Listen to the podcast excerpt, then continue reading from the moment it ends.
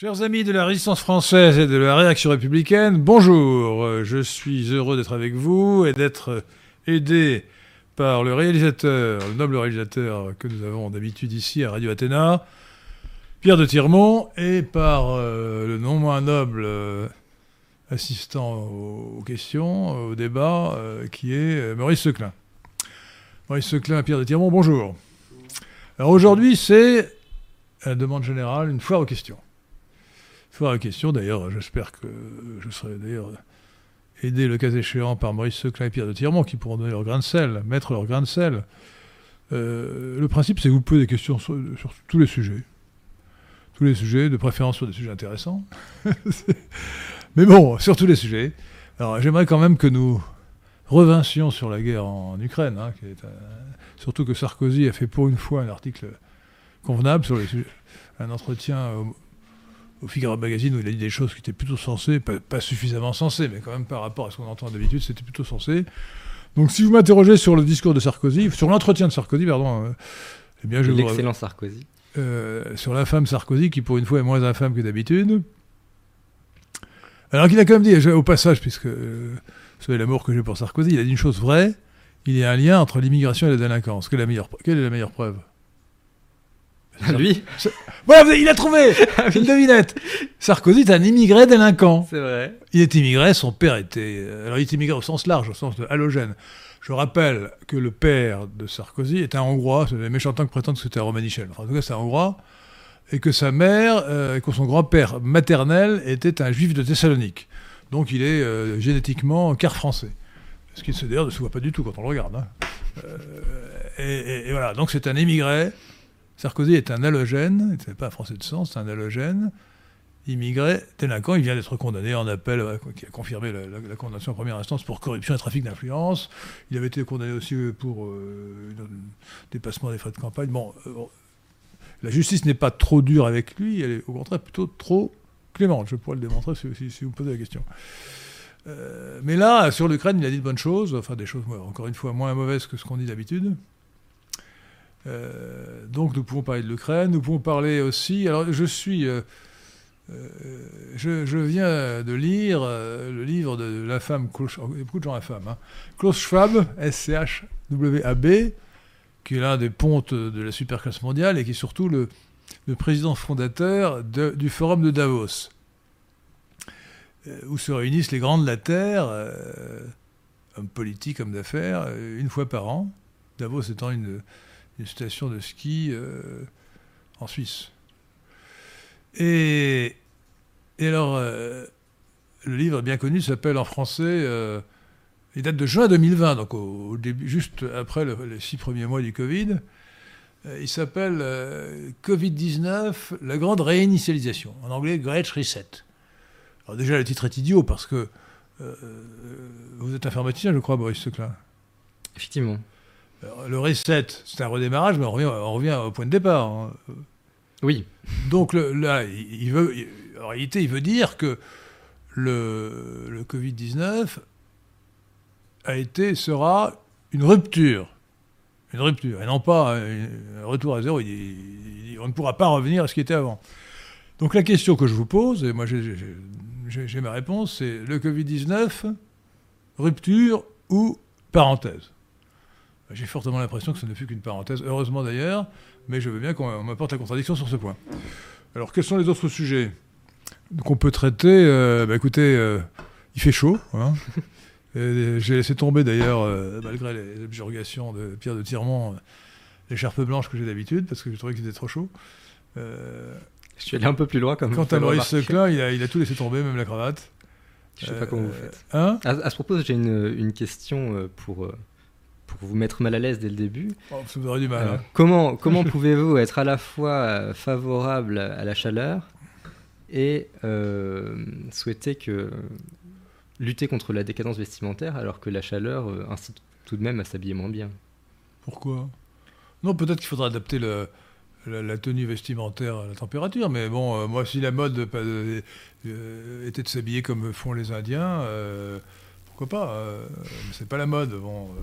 Alors c'est vrai, non, la, cravate pourrait être remplacée par autre chose, c'est vrai. Mais bon. euh, Non, non. euh, alors en revanche, alors, je rappelle rapidement, parce que euh, à chaque fois qu'il fait un peu chaud, on nous ressort. la- quand il fait froid, on nous dit que c'est la météo. Et, quand il fait chaud, c'est le climat. Là, on nous ressort l'idée. euh, vous vous rendez compte Au mois d'août, il fait 30 degrés. Il fait 28 degrés à Paris aujourd'hui, je crois, non Hein? Euh, oui, quelque chose comme ça. Euh, c'est affreux, c'est un dôme de chaleur, c'est la preuve du réchauffement climatique. Alors, je répète rapidement, parce que tout le monde devrait savoir ça, que le climat et la température moyenne euh, n'a cessé de varier au cours des, millénaires et des millions d'années qui nous ont précédés.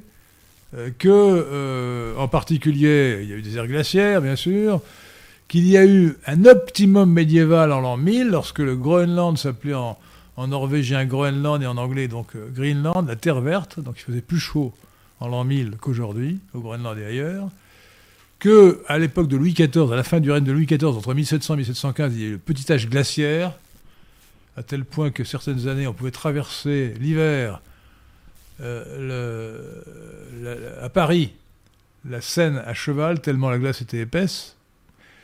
Donc par rapport au petit âge glaciaire de 1700-1715, il fait plus chaud. Par rapport à l'optimum médiéval de, 1000, de l'an 1000, il fait moins chaud. Bon. Euh, et j'ajoute, une fois de plus, parce que c'est évident, que les historiens euh, disent toujours, appellent optimum les périodes chaudes. Ce qui veut dire que l'humanité se porte mieux quand il fait chaud. Donc, s'il y avait un réchauffement climatique, s'il devait se poursuivre, s'il devait se poursuivre, après le réchauffement climatique tout à fait mesuré qu'on a eu depuis un siècle, euh, eh bien, il faudrait s'en féliciter. Vous ne pensez pas que la chaleur rende indolent? Je ne pense pas que l'indolence des populations congoïdes soit due à la chaleur. Non, mais euh, moi- je me sens plus indolent quand il fait chaud. Parce que vous n'êtes pas adapté. Vous, vous n'êtes pas congoïde. Alors, oui, oui, c'est un peu contradictoire. Ou alors vous le cachez. Bien que vos cheveux soient légèrement frisés. hein. Oh, oui, crépus même. Non, non, non. Tout tout de suite des exagérations. Là, franchement. euh, Bon. Alors, est-ce qu'il y a des questions Il y en a, il y en a. ah, il y a déjà des, Alors, d'ores et vas-y. déjà plusieurs dons. Euh, alors attendez, il faut commencer par les. Ah, ah oui, alors il faut rappeler à tous, à tous qui, qui n'ont pas encore donné qu'il faut donner, c'est un devoir. Nous sommes tous bénévoles, mais nous travaillons pour la cause sacrée de la France, de la patrie, et j'ose le dire, euh, avec immodestie, de la civilisation occidentale. Bon.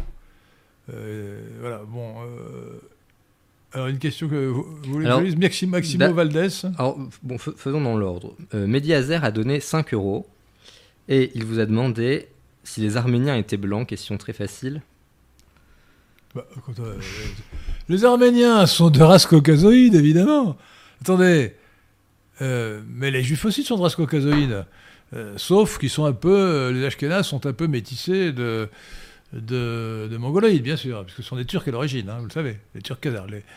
Euh, Aujourd'hui, évidemment, les, euh, les judéocentriques prétendent le contraire, mais euh, depuis Ernest Renan, Arthur Kessler et Shlomo Sand, lisez de, de Shlomo Sand comment le peuple juif fut inventé, on sait que les Ashkénazes, les, les juifs se divisent en deux parties, pour simplifier. Juifs Ashkénazes, juifs séfarades. Les Ashkénazes sont en réalité non pas des descendants des, juifs palestiniens de l'époque du Christ, mais des turcs khazars judaïsés au VIe siècle. Et euh, les séfarades, comme euh, celui que je surnomme euh, Marius Olive, c'est-à-dire Moïse Éric, entre guillemets, Zemmour, sont des berbères judaïsés également au VIe siècle. Donc les juifs d'aujourd'hui ne descendent pas des juifs de l'époque du Christ qui vivaient en Palestine, ceux-là, ce sont devenus les Palestiniens. Bon. Euh, alors les Arméniens sont catholiques comme les juifs, euh, la réserve près que j'ai faite pour les Ashkénazes, euh, d'où les pommettes saillantes de, de l'affreuse Simone Veil et de Golnadel. Et, donc, évidemment, ils sont même, d'origine indo-européenne, sauf que chez eux, le substrat ourartéen, parce que, quelle est l'origine, des, Arméniens? La chose n'est pas sûre, mais c'est très vraisemblable. Les Arméniens sont l'un des peuples de la mer du XIIe siècle avant Jésus-Christ. Au XIIe siècle avant Jésus-Christ, une, ex- une expansion de peuples que les Égyptiens appelaient peuples de la mer, et c'est le- ce nom qu'on les connaît dans l'histoire, parce qu'on a beaucoup de sources égyptiennes, euh, euh, franchement, c'était des Indo-Européens, des Arias, mais ils n'ont pas été très civilisateurs. hein. Ils ont détruit. Ils ont détruit d'abord euh, la civilisation mycénienne, qui était les premiers Grecs, ceux qui parlaient en, en enfin ceux qui écrivaient en linéaire pardon. Ils ont détruit aussi, ils ont détruit l'Empire hittite. dont la capitale était Hattusa. Aujourd'hui, c'est Bogaskoy en, Turquie. Ils ont ravagé euh, la ville euh, d'Ougarit, mais on a retrouvé à Ougarit toutes sortes de textes très anciens qui nous renseignent sur les anciens sémites. Et euh, ils ont échoué, euh, ils ont échoué devant l'Égypte, mais ils euh, ils se sont installés, ils se sont installés dans un pays auquel ils ont donné leur nom, la, la, Palestine, car la Palestine tire son nom des Philistins, qui étaient des peuples de la mer, donc des Indo-Européens. C'est ce qui explique que David, selon la légende, était roux, donc il devait avoir une, il devait descendre d'une grand-mère, d'une grand-mère philistine. Euh, bien qu'il se soit battu contre Samson. Euh.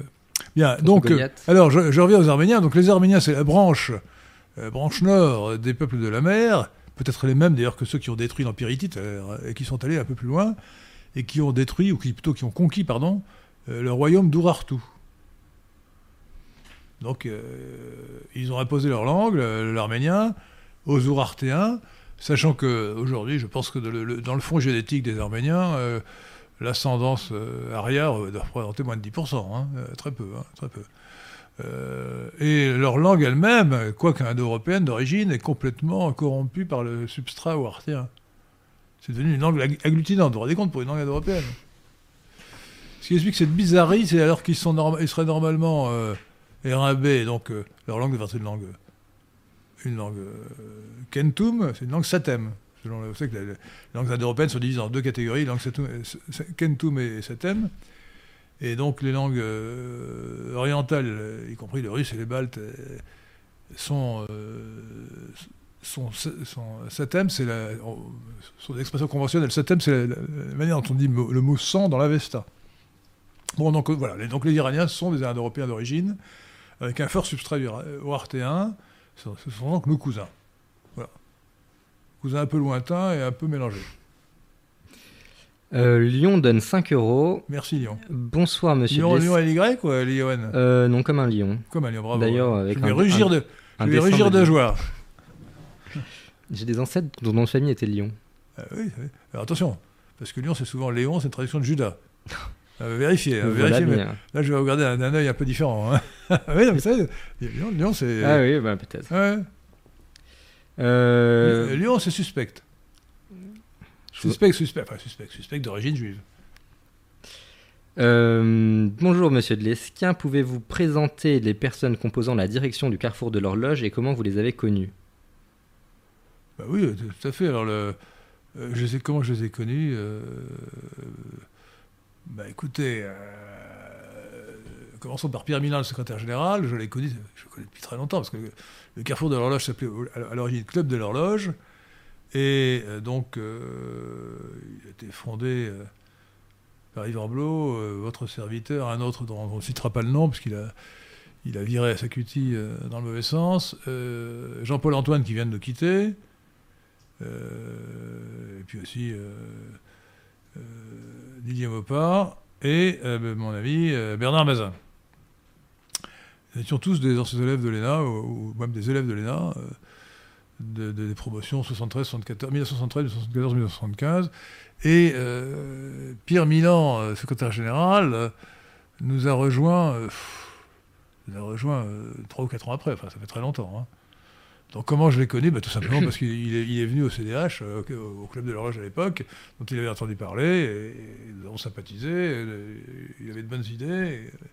Il s'est encore amélioré euh, en étant euh, c'est-à-dire donc il était avec nous. Ensuite, euh, bien, Christophe Beaumont, Christophe Beaumont, c'est la même chose, ils sont, venus au CDH et, ils, ont été intégrés. Christophe Beaumont qui, est un journaliste, chef d'entreprise, spécialiste de l'universalisme de l'incarnation. écoutez, aucun d'entre eux, je ne peux dire, je les rencontré. À propos des rencontres que j'ai faites, hier, j'étais dans le train, entre Paris et Versailles, j'ai rencontré un Tchétchène, qui était, un sympathisant. Ah oui? Il, était, il était mahométan Il était mahométan, euh, mais mahométan n'est pas fanatique. Hein. mais il était très sympathisant. il a tenu à, faire faire un autoportant dans le train. Euh, il était très sympathique. Et tout à fait, tout à fait d'accord. Bon, euh, mais c'était le premier Tchétchène que, je connaissais. Hein. Je n'avais jamais rencontré un Tchétchène. Avez-vous rencontré un Tchétchène déjà, même, Seclin? Vous, je ne crois pas. À Langres, peut-être mais, ah, ah, Tchétchène, donc vous saviez qu'il était tchétchène Non, non. que, euh, on peut croiser dans la rue tchétchène sans savoir qui l'est. Bien sûr. Alors, franchement, surtout que je le rappelle pour un Français. hein. Bah euh, oui, souvent les Tchétchènes ont des visages. euh, Bah, ce sont des Caucasiens, euh, pas Ouais. donc caucasoïdes, mais Caucasiens de Caucase. hein. hmm. Bah, C'est comme les Géorgiens. hein. Les Géorgiens sont, euh, ils ont un physique. Oui, mais je crois fait- que les, les, les, des- alors, Tchétchènes ont un physique plus, euh, comment dire, plus nordique ou plus. Ah Pas non, forcément non, nordique, mais. pas du tout nordique. Non, mais en tout cas, qui pourrait passer pour. Euh, je ne euh, sais pas de quelle proche sous-race de nous. appelle sous-race de la Donc race caucasienne, on pouvait, l'affecter, mais en tout cas, il était clairement. euh, En tout cas, ils sont plus beaux que les Arméniens en, en général, je crois. bah, les Arméniens, euh, c'est la sous-race, c'est une sous-sous-race des, des Méditerranéens qui est particulièrement laide. hein, il faut dire ce qui est. Enfin, pour, nos, pour nos yeux de, Oui, euh, de Français. hein. les canons de beauté euh, sont en grande partie culturels et. Moi, je crois qu'il y a une hiérarchie des canons de beauté, mais bon, passons. Ça, Oui, je suis d'accord. Vaste débat. Mais tout de même, ça peut changer parce qu'une des, une des, des vedettes féminines euh, les plus euh, célèbres pour sa prétendue beauté est d'origine arménienne et elle n'est pas très belle à mon avis, mais euh, elle sert de référence aujourd'hui. Kardashian, Kardashian, oui. Kardashian? Euh, Elle est pas mal quand même, non? Euh Oui, enfin, il y a toute la chirurgie. Oui, beaucoup de chirurgie. Oui, ah, il y a ça bah, aussi. Voilà, alors que ça, écoutez. euh, Oui, c'est vrai, c'est vrai. Alors, est-ce que c'était la seule question de, de- sur les Arméniens? Euh, sur les. Non, en tout cas, les Arméniens, écoutez, moi je suis partisan, à titre subsidiaire, d'une solidarité ou d'une amitié euh, indo-européenne. Donc, euh, il faut être pour les Arméniens contre les Turcs, con- contre les Turcs ottomans et contre les Turcs azéris. Voilà. Il faut savoir qu'ils ont été victimes euh, d'un populicide gravissime dont on parle beaucoup en 1915, euh, qui n'était qui n'était que le énième, c'est-à-dire le 150e anni- euh, populicide accompli par les Turcs. hein. Pas par les Turcs ottomans euh, particulièrement, par les Turcs ottomans, euh, par les Turcs en général. hein. Hmm. Euh, Bama donne 10 dollars américains. Très bien. Dommage que le dollar est baissé. Bama. Bonjour à tous, chers amis. Que pensez-vous de l'élection américaine de 2024 Pensez-vous Biden candidat ou sera-t-il remplacé in extremis par Michelle Obama par exemple? Écoutez, je crois que le plus probable, c'est que Joe Biden sera, sera un nouveau candidat. Il est président en place, il veut être euh, candidat. Je vois pas comment on pourrait le dégommer. hein. Euh, il est un peu gâteux, dit-on, euh, ce qui donne une chance supplémentaire au candidat, euh, améri- euh, candidat du Parti républicain, que ce soit Donald Trump ou Ron DeSantis. Maximo Valdez donne 10 euros. Merci beaucoup. Bonjour, croyez-vous que Florent Philippot soit capable de réunir les nationalistes français tels que tels que vous, Pierre-Yves Pierre-Yves Rougeron, Alain Soral, Hervé Ryssen, Jacques Sapir et Jérôme Bourbon Sacré programme. Alors attendez, parce que euh, il faudrait que je réponde. une- Alors attendez, tout ça, tout ça n'a aucun sens. Euh, répondez je vais répondre le- les noms un par un. Alors d'abord, Florian Philippot euh, n'est pas un vrai nationaliste, c'est un souverainiste. Mais il n'est pas nationaliste. Un nationaliste veut défendre l'identité du peuple, donc il veut virer les immigrés. Bon, évidemment. Enfin, virer les immigrés. Organiser pacifiquement, dans des conditions humaines euh, et sérieuses et raisonnables, dans, dans le cadre de la loi, la réimmigration nécessaire. Voilà. Lui, non. Bon. C'est comme, euh, comme vous n'avez- pas cité l'autre. euh, euh, Asselineau. euh, qui, qui a expliqué que nous étions plus proches, nous Français, des, des Maliens que des, dit, que des Baltes. Asselineau Euh, fait de la surenchère cosmopolite alors que Philippot n'en fait pas et il essaie ouais, de... enfin, bon, il est quand même calamiteux. Asselineau s'est quand même rattrapé dernièrement, il s'est Ah bon calmé sur ces questions. Ah bon Il essaie de faire un effort. Euh, Le sérieux. Bon, de un changement Alors, le stratégique. deuxième nom, attends, donnez-moi les noms un par un. Je vais répondre un par Pierre-Yves. Rougeron. Bah, Pierre-Yves Rougeron est souverainiste, mais il n'est pas non plus id- identitaire, donc à mon avis, Non. euh, nous l'invitons régulièrement parce que euh, nous l'aimons bien. euh, il pourrait nous inviter d'ailleurs aussi, ce qu'il n'a pas fait jusqu'à présent. Pierre-Yves Rougeron, mais il est souverainiste. Donc, mais je ne sais pas pourquoi il, a- il critique Orban, qui est, qui est remarquable. ça, bon. Euh, donc, euh, donc non, euh, les souverainistes euh, euh, ne sont pas nationalistes. Ou plutôt, un vrai souverainiste est nationaliste, mais les souverainistes dont on parle, qui ne sont que souverainistes, ne sont pas nationalistes, donc ils, ne défendent pas l'identité nationale. Troisièmement, Alain Soral. ah ça, c'est une plaisanterie. Alors je répète la, la définition d'Alain Soral. Alice Soral, il faut l'appeler Alice Soral par son vrai Ou Alice son pseudonyme. Non, non, mais le, vrai- le- le vrai pseudonyme c'est Alice, Alice Juppé, Alice, Alice, Alice Soral. Alors Alice Soral, dimi marxiste érotomane, gourou d'une secte islamophile, euh, immigrationniste, antiraciste, est un agent d'influence au service de l'islam en France, euh, un ennemi de la France, un traître à la nation. Voilà ce qu'on peut dire d'Alain Soral. Donc euh, évidemment, aujourd'hui il a moins d'importance, il, est- dévalué. Je pense qu'aujourd'hui, on on en parle, pas- on en parle pas. L'ennemi principal de la vraie droite aujourd'hui, sur le plan métapolitique au moins, et même sur le plan... C'est la PND, la patronne de Nouvelle Droite, d'Alain de Benoît et de François Bousquet. Voilà. Delenda est PND. Et, notamment euh, le, le, le, gréciste, hein, l'adepte de la PND infiltré auprès de Jordan Bardella, Pierre Romain Bon, revenons à votre sujet. Le, suivant, c'est Hervé Rissen. Hervé Rissen est un imposteur complet. Enfin, en sérieux. Hervé Rissen a expliqué. Hervé Rissen a fait. Je le connais bien, je l'ai reçu chez moi pendant plusieurs heures parce qu'il voulait absolument me voir. Euh, donc je le connais bien. Et j'avais été frappé que euh, ce prétendu antisémite euh, ne traite pas des sujets qui fâchent. Il n'attaque jamais Israël. Alors, ne parlons pas du révisionnisme hein, ou de la liberté d'expression. Il ne parle pas du Talmud. Vous ne dites rien. Alors, il, ne dit pas ce que je dis tout le temps. Quand on, me dit des antisémites, je commence à pas répondre aux gars euh, rejetez-vous le Talmud qui tient les non-juifs pour des bêtes. Donc pour moi, c'est un imposteur, et la preuve, la preuve a été apportée lorsqu'il a expliqué qu'il fallait soutenir Zemmour et que Zemmour n'était pas juif. Alors je vais dire, dire que Zemmour n'est pas juif, il faut quand même le faire. Hein. Donc Richen est un imposteur. ensuite. Jacques Sapir c'est une plaisanterie, Jacques Sapir est juif aussi. Euh, enfin, juif aussi, il est juif. Mais surtout, euh, bon, c'est un. C'est pas même pas un souverainiste, c'est un entier. Non, c'est un espèce de. C'est un économiste de second ordre euh, qui a le mérite d'être anti-américain, mais qui défend des thèses absurdes. Et non, ensuite, c'est tout? Et Jérôme Bourbon. Ah ben Jérôme Bourbon est excellent. Oui, alors Jérôme Bourbon, d'accord. Sauf qu'il est non, Jean Bouron est parfait. Euh, il n'est pas exactement sur notre ligne politique. Il est nationaliste certainement, mais euh, mais il n'est pas très libéral. Il n'est pas national libéral. Voilà. Mais oui, alors le seul de la liste qui soit potable, qui est même excellent, c'est Jérôme Bourbon, qui, je rappelle, est le directeur de l'excellente revue Rivarol, hebdomadaire auquel je vous conseille de vous abonner, comme je l'ai fait. Alors, le, Interrogez-moi sur la PND, j'ai envie d'en dire du mal. Ah, attendez qu'on me pose une question quand même. Hein. Bon, d'abord, le comte du Monténégro, qui est tout de même commandeur de la cité, ce qui n'est pas rien. Ah. Alors, monsieur le commandeur de la cité, je pointe mes respects. C'est encore mieux que comte, hein, commandeur de la cité. Il nous dit on parle beaucoup d'un variant Covid Eris et du retour du masque dans la presse. Pensez-vous qu'un confinement puisse survenir à l'automne ou en hiver? Écoutez, je ne suis pas Nostradamus et donc je ne peux pas faire de prévisions. Je n'y crois pas trop pour une bonne raison. Euh, pour une bonne raison, c'est la loi de virulence décroissante. Indépendamment des questions de, politique, euh, le fait que les gens n'ont pas du tout envie de, de, retrouver un confinement, euh, il, faut, tenir compte de la loi de virulence décroissante, c'est-à-dire que chaque nouveau variant du, virus est moins dangereux que les précédents. Je, je l'ai déjà expliqué. Le coronavirus en question, qui nous a fait tant de mal, pas lui, mais le qui a entraîné les gouvernements à nous faire tant de mal, euh, ce n'est que le cinquième qui, est en circulation en France. Les quatre premiers donnent des rhumes aujourd'hui. Mais j'ai lu dans Pour la science que le quatrième, qui avait sévi en 1880 dans le monde, avait fait 10 millions de morts à l'époque, ce qui doit correspondre aujourd'hui euh, à 6 fois plus.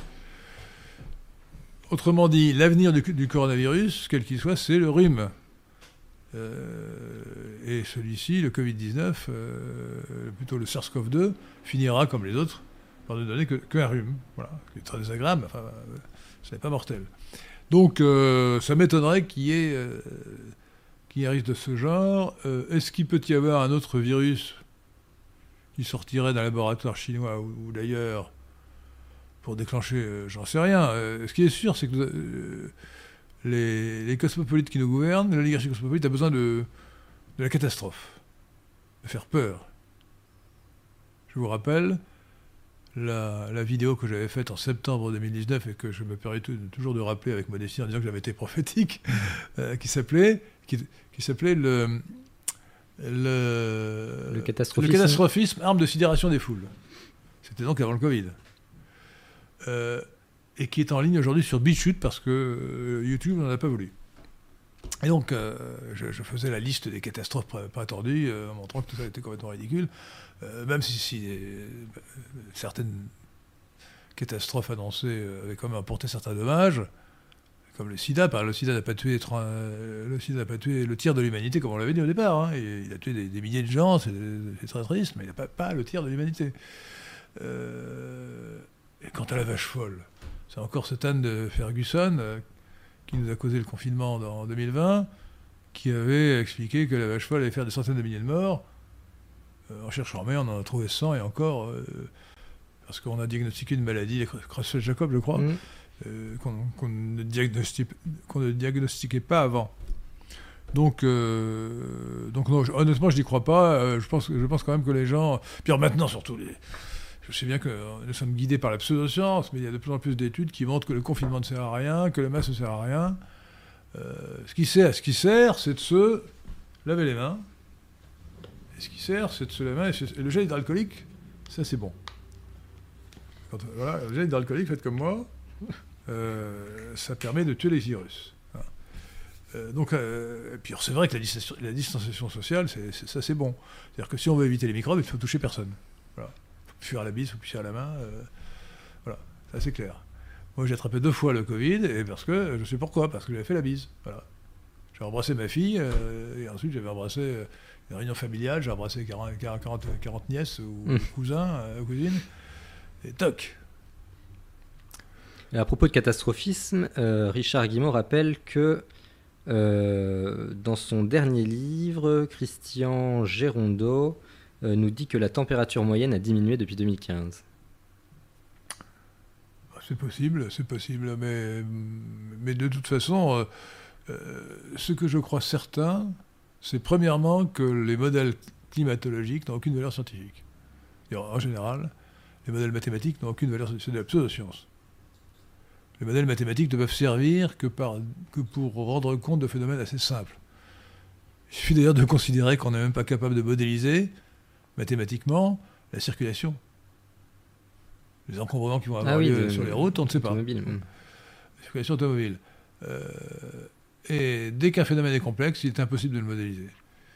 Euh, et donc, euh, donc les modèles disent n'importe quoi, mais les modèles, euh, c'est de la pseudo-science qui donne de l'assurance à ceux qui les ont fabriqués. Et les gens qui n'y connaissent rien croient que ça a une valeur, parce que c'est très mathématique. Ça n'en a aucune. Aucune, je dis bien aucune. On a eu la preuve pour les épidémies, on a eu la preuve pour les, On a la preuve tous les jours par les modèles, les modèles économétriques, hein, qui ne prévoient pas correctement l'avenir économique. Et puis pour le climat voilà. Euh, donc, le climat, les épidémies, euh, ou les modèles génétiques. Les modèles génétiques nous expliquaient que euh, les premiers Homo sapiens, c'était vieux de 30 000 ans, et, on, a trouvé, on a trouvé un Homo sapiens de, vieux de 300, de 300 000 ans au Maroc. Ça n'a aucun sens. donc, la question était de euh, c'était euh, pas une question, c'était simplement euh, Christian Gérondeau qui ah. rappelle dans Alors oui, donc, donc ce que je veux dire, c'est que la température moyenne, qui est d'ailleurs une notion assez, discutable, la température moyenne mondiale a augmenté ou aurait augmenté d'un degré en, un siècle, ce que je veux bien croire, puisque je rappelle que nous, sortons depuis trois siècles d'un petit âge glaciaire à l'époque de, de Louis XIV. Euh, mais ça ne prouve rien, on ne peut pas extrapoler, on ne peut pas savoir si elle va continuer à augmenter euh, ou si ça va aller dans l'autre sens. Je, rappelle que dans les années 50, on nous annonçait une nouvelle ère glaciaire. On n'en sait rien. On n'en sait rien. La seule chose qui soit sûre, un, c'est que les modèles mathématiques ne valent rien, sur le sujet comme sur les autres. Deux, que euh, le gaz carbonique produit par l'homme n'est pour rien dans le réchauffement climatique, epsilon si vous préférez, presque rien. Euh, et euh, d'ailleurs, d'ailleurs, il euh, faut, savoir que l'activité humaine produit quelque chose comme 5, de mémoire, je cite, 5 gigatonnes, 5 milliards de tonnes de gaz carbonique ou, de carbone chaque année, alors que les échanges entre l'atmosphère d'une part et d'autre part les océans et la, et la, biomasse, c'est-à-dire les, plantes, représente 200 euh, euh, gigatonnes. Donc, s'il y avait une augmentation de la teneur en gaz carbonique dans l'air, qui est une augmentation qui, se mesure quelques centaines par million, hein, euh, c'est probablement en sens inverse, c'est parce qu'il y a un réchauffement qu'il a, une augmentation de la proportion du carbone dans, dans l'air. Du gaz carbonique, du dioxyde de carbone dans l'air. Euh, nous remercions Louis de Ricodi qui a donné 5 euros. Merci. Alors, je vous incite à faire comme lui. Prenez son exemple dans besoin de votre aide. Et pour, vous- pour nous aider, vous pouvez le faire en bas en cliquant sur le, sur le billet qui est un dollar euh, en bas du fil de discussion en anglais chat sur YouTube pendant, pendant le direct. Vous pouvez le faire après en cliquant sur euh, je ne sais où, euh, en haut à droite, non? Euh, non, je crois que sous la, sous la vidéo. Sous la vidéo. Et, et ensuite, on peut s'abonner. euh, on peut s'abonner, on peut devenir. euh, quelle expression? Euh, gardien de la cité, d'ailleurs, il y en a un instant, Tristan, qui s'est. euh, Ah, merveilleux. Bienvenue Tristan. Ensuite, il y a. Non, mais comment fait-on? Il faut, il faut écrire. euh, Oh, bah, il y a un bouton. euh, qui s'appelle Rejoindre. Rejoindre, voilà, rejoindre. Rejoignez-nous. Rejoignez-nous. Rejoignez-nous. Mais si je puis me permettre, euh, il vaut mieux aller sur Tipeee parce que la commission que prend YouTube est absolument énorme. Donc, euh, Ouais, bon, alors Mais- écoutez, là, vous chipotez. En Là. tout cas, nous avons aussi un, nous avons aussi un compte Tipeee euh, par lequel vous pouvez aussi euh, vous abonner d'une autre manière. Mais oui, mais attention, parce que euh, Gardien de la Cité, c'est uniquement. Euh, Commandeur de la Cité, c'est uniquement sur, Tipeee, c'est uniquement sur YouTube. c'est ça, ouais. Il faudrait Ah créer les mêmes titres sur, Ti- Ah, sur ça Tipeee. n'existe pas, il n'y a pas le même moyen. Ah ouais. Ouais, Euh, nous, pourrions, nous pourrions décider. On peut décider, mais bon, ça sera Euh, pas. Ils, ils ont un pseudo différent. Si on s'abonne sur Tipeee, Ouais. qu'est-ce qui nous empêcherait d'appeler. Euh, Sur YouTube, en faisant ça, ils ont accès à, à des, des emojis, ils ont un pseudo différent, donc ça les, ça les distingue. C'est compliqué. là. Bon. C'est compliqué. Euh, Notre reconnaissance est là. Ouais. La notre reconnaissance est la reconnaissance de, de- de la France. Enfin, euh, Alexandre Gordiano vous demande si, étant admirateur des anciens Perses, vous avez, vous avez lu la Syropédie de Xénophon. je n'ai pas eu la syropédique de, Xénophon. Alors, oui, je suis euh, comme Gobineau, admirateur des anciens Iraniens. Euh, pas seulement les Perses, les Parthes et. D'ailleurs, c'était. oui, les Perses, les Parthes et, les Mèdes. Euh, c'était une très, c'est, c'est une très grande civilisation. Et aujourd'hui encore, d'ailleurs, l'Iran est une très grande civilisation. hein. Enfin, une très grande civilisation. Euh, ce, sont les Iraniens, plus précisément les Perses, qui ont créé la civilisation orientale, qui aujourd'hui est largement islamisée, hein, essentiellement islamisée. Euh, et donc oui, on ne peut qu'avoir de l'admiration pour euh, la profondeur de la pensée, la culture de, l'Iran. D'ailleurs, la culture de l'Orient, l'Orient a beau être aujourd'hui musulman, arabo, irano, turc, la culture est persane. hein. La culture est persane. Et Les Turcs d'ailleurs utilisaient euh, tous, les, Turcs, aussi bien euh, ceux de la Turquie ottomane, mais plus encore ceux, d'ailleurs, notamment ceux de, de l'Inde, les Moghols, qui n'étaient pas mongols malgré leur nom, mais qui étaient turcs, ils utilisaient euh, le persan comme langue de culture et comme langue administrative. Donc, euh, oui, euh, j'ai une grande admiration pour les grandes civilisations, c'est-à-dire euh, la civilisation orientale hein, iranienne, donc, créée en 550, en 550 avant Jésus-Christ par, par Cyrus, et euh, la civilisation indienne, bien sûr, hindoue, ou indienne. Et, et aussi le, le monde russe. A aussi le monde russe. J'ai moins d'admiration pour la Chine. Euh, et... En, en périphérie du monde chinois, Farglory77 vous demande votre opinion sur le peuple coréen. J'ai beaucoup de sympathie pour le peuple coréen. D'ailleurs, il, il nous a fourni Samsung. et j'ai une montre Samsung et un, et un téléphone, un ordiphone Samsung. Donc, pour autant que je le sache, les Coréens sont un peuple valeureux, sympathique, industrieux, intelligent. Donc, je trouve que dans, dans tous ces peuples de, l'Extrême-Orient, c'est le, plus- c'est le meilleur.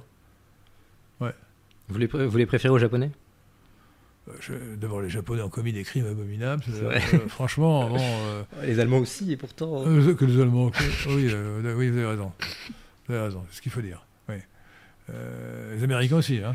Les Américains aussi. Et pourtant, Euh. c'est un peuple très sympathique. Hein Pourtant, les Américains sont sympathiques. vous trouvez? Les Américains. euh, Ah non, bah non, vraiment, euh, franchement, euh, les Yankees sont abominables. Ils sont mal élevés, mais ils sont sympathiques. ouais. Ah, individuellement, vous voulez dire? Oui. Ouais, bon. Euh, je, connais, je connais beaucoup l'américain sympathique, c'est vrai. Euh, donc, euh, euh, donc j'ai beaucoup de- beaucoup d'estime pour le peu que je les connaisse pour les Coréens. Enfin, je connais surtout les Coréens du Sud. hein, Les Coréens du Nord, les, les malheureux. Ils sont probablement sympathiques où ils sont, mais. euh, oui, euh, Euh... Farglory77 également vous demande ce que vous pensez de la science du kalam dans l'islam. ce que c'est déjà? La science du kalam dans l'islam. Attendez, j'essaie de me rappeler ce que j'ai lu sur le sujet. Euh, c'est une sous-philosophie, hein, le kalam. Hein.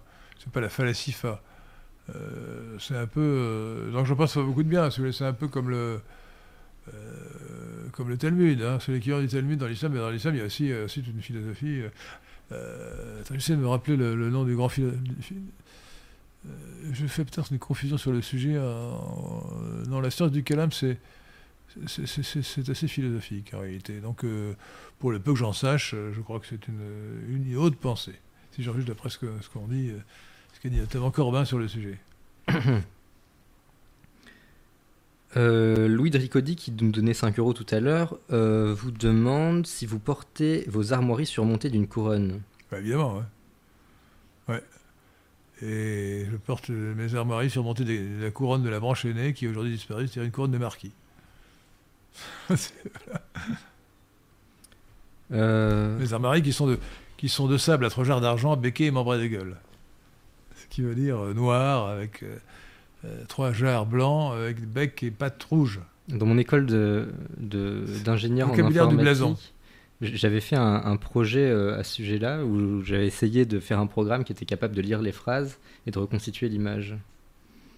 Ah oui. Alors ça Euh, fonctionnait seulement avec des, des blasons très simples en réalité parce que Euh, assez dur. euh, Faire l'image à partir de la, défi- alors, la définition du blason est très précise, très rigoureuse. hein. Mmh. justement, Donc, c'est pour- ça, c'est- ça doit être possible. hein. C'est pour ça que, c'était, que Ah, je faut pensais que si la, la, la prétendue intelligence artificielle de pouvoir le faire, non? Oui, mais moi je voulais plutôt avoir une approche euh, algorithmique où tout était prévu et pas, euh, Bah, bah, pas, c'est- plus par, pas par apprentissage de machine. euh, ouais, mais ce sont des algorithmes hein, qui, qui apprennent. Euh. Oui, mais c'est un petit peu différent si. euh, Bon, théoriquement, ça doit être possible. Si la machine le, le langage du blason est euh, rigoureux. Oui, oui, oui. Bah, c'est exactement ce que je m'étais dit et je crois que j'avais eu une bonne note. Mais Euh, vous auriez dû adapter des armoiries alors. Tout le monde peut en euh, adapter. fi- hein. C'est pas- pas- pas réservé aux familles nobles, hein. fi- Figurez-vous que nous y pensions pendant les Eh ben, vacances. pourquoi pas Nous, nous, Mais nous il faut, évaluons il faut les. réfléchir. Voilà. Il faut trouver la- les bonnes armoiries. Voilà, mais Il faut peser chaque euh, symbole c'est libre. C'est notre sens que si vous voulez les léguer à vos enfants. Voyez Bah, tout à fait. Il faut que les enfants ensuite. euh, il faut que. le- remarquez, vous avez une fille. Alors, donc, euh, Oh, c'est uniquement euh, c'est le loi salique pour les oui, bien sûr. Alors, il faut que vous ayez un garçon. hein. Bah, je- J'espère bien, j'en aurai au moins. un. Non, mais les armoiries, euh, écoutez, vraiment, c'est une bonne idée. Il faut apprendre le blason. Le blason. Euh, Joël Dubois vous demande si vous connaissez Idriss Aberkan. Euh, Et le cas échéant, ce que vous en pensez. attendez, euh, ça me dit quelque chose. Si vous pouvez me rappeler qui c'était. Oh, c'est un type qui parle un peu de tout et c'est une définition très vague, excusez-moi, euh, qui est notamment accusé d'avoir falsifié ses diplômes, euh, qui est assez prétentieux. euh, Non, je, je connais. Moi, j'ai entendu- j'ai- dû l'entendre évoquer, mais je ne connais pas. Non, la réponse est non. Non, non je ne peux pas en parler. Je, je ne sais rien sur lui. Sauf qu'apparemment, d'après son prénom, il est musulman et son nom aussi d'ailleurs. euh, en tout cas, il est originaire d'Afrique du Nord, je pense, Ouais. Donc vraisemblablement d'origine musulmane. Vraisemblablement. Est-il un réémigré C'est la question. Je le connais pas assez bien pour, euh, pour le juger, mais A priori, oui, on peut penser. s'il hein. s'il porte ce prénom, c'est un indice déjà. Euh... euh, Poil à gratter demande La civilisation romaine est brillante, mais vous l'avez dévalorisée récemment. Certes, la Grèce a atteint des sommets, mais Rome ne démérite pas. N'êtes-vous pas d'accord? Euh, je crois que Rome est su- surestimé par rapport à la Grèce. Tout ce qui vient de Rome vient de la Grèce, la Grèce antique. Euh, Gobineau dit des cho- des choses très justes sur, Rome. hein. Il faut voir que Rome a été créé par une bande de, truands, enfin une bande de, vagabonds. Hein. Euh, Romulus et Rémus, c'était une bande de vagabonds. Euh, il faut voir que les Romains portaient comme les gens de la pègre aujourd'hui des surnoms, des surnoms euh, triviaux. Hein. Euh, Cicéron, ça veut dire pois euh, César, c'est le coupé, et ainsi de suite. Bon. Alors maintenant, on dit, on Cicéron, on pense pas que ça veut dire pois chiche, mais il s'appelait, il pois. Bon, pois le coupé, comme, je vous dis, comme les, gens de la pègre. Donc, et puis j'en veux beaucoup aux Romains, et surtout à Jules César et ses armées, d'avoir exterminé nos ancêtres. hein. Euh, quand j'aurai le temps et quand j'aurai fini mon livre sur les origines indo-européennes du christianisme, je ferai un article sur euh, le populicide oublié, l'extermination des, Gaulois par les armées romaines de Jules César. Entre moins 58 et moins 51, c'est-à-dire 58 et 51 avant Jésus-Christ, pendant 7 ans, les armées romaines de Jules César ont tué un million de Gaulois, hommes, femmes, enfants.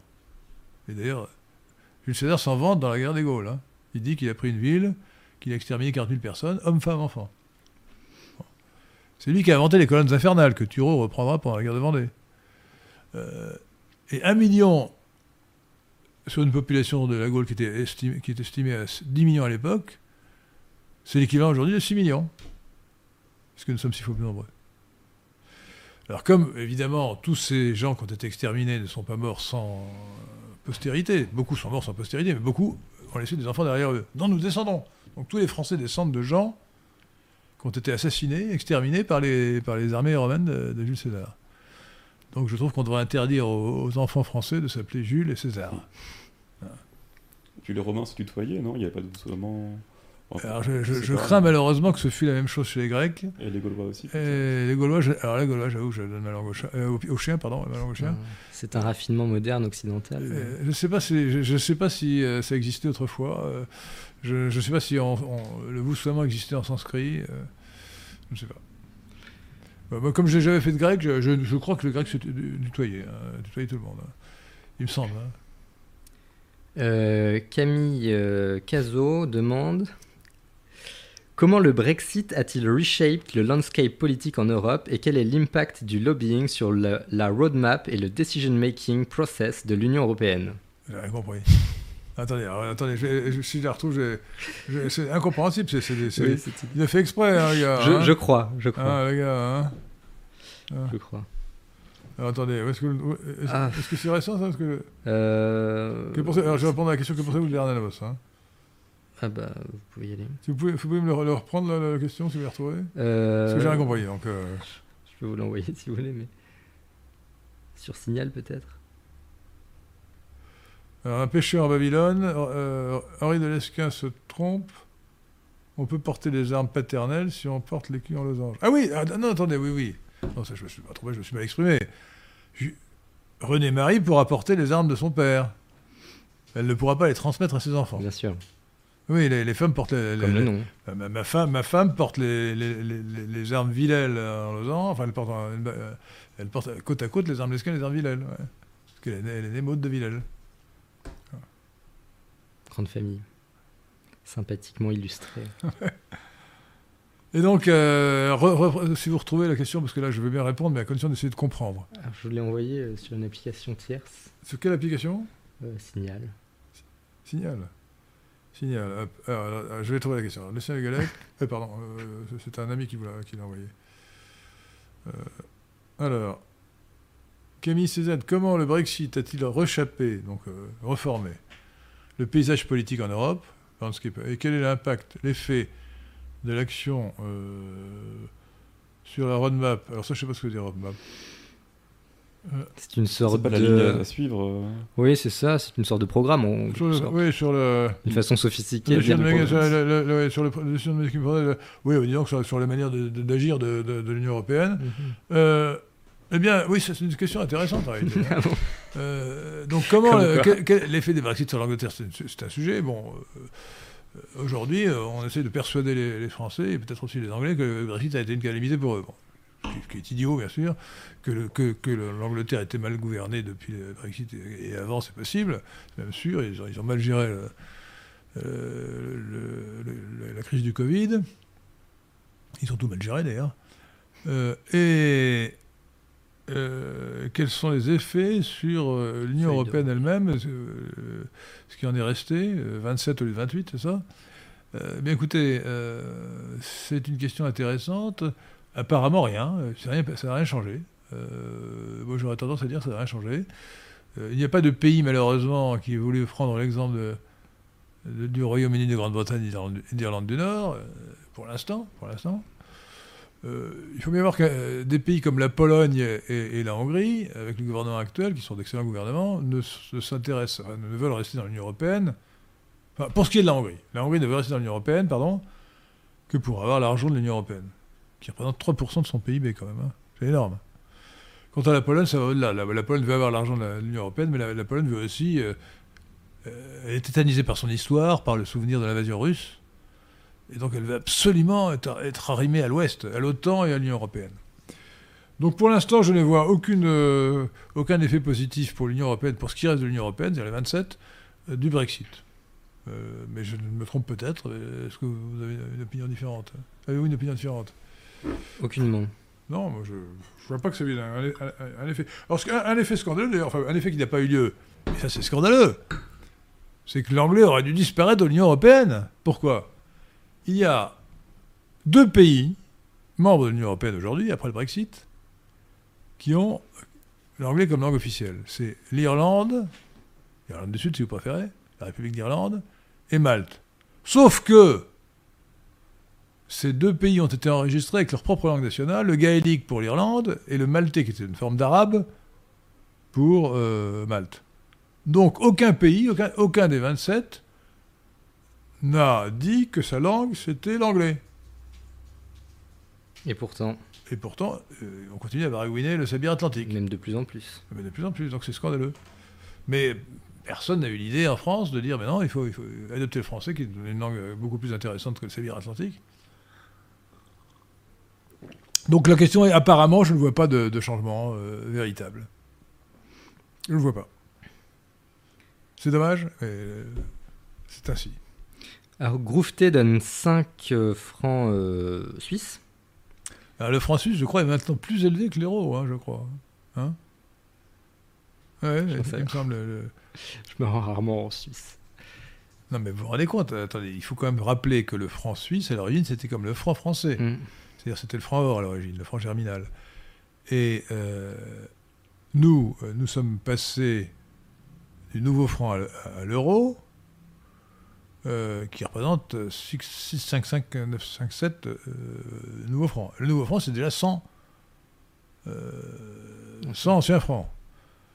Donc, euh, donc aujourd'hui, euh, le, le, le franc suisse vaut euh, 657, 655, euh, 657 fois euh, l'ancien franc. Ça veut dire qu'ils ont eu six- euh, 600, euh, nous avons eu 657 fois plus d'inflation que les autres, que les Suisses. Ils ont été mieux gouvernés. Hein. ce n'est pas fini. Ils ont été mieux- Alors c'est vrai qu'ils ont été mieux gouvernés, ils ont échappé à deux guerres mondiales. hein. Oui. Euh, ça, c'est quand même, c'est aussi une différence euh, importante, mais c'est aussi une preuve qu'ils ont été bien gouvernés. Ces guerres n'auraient pas dû avoir lieu.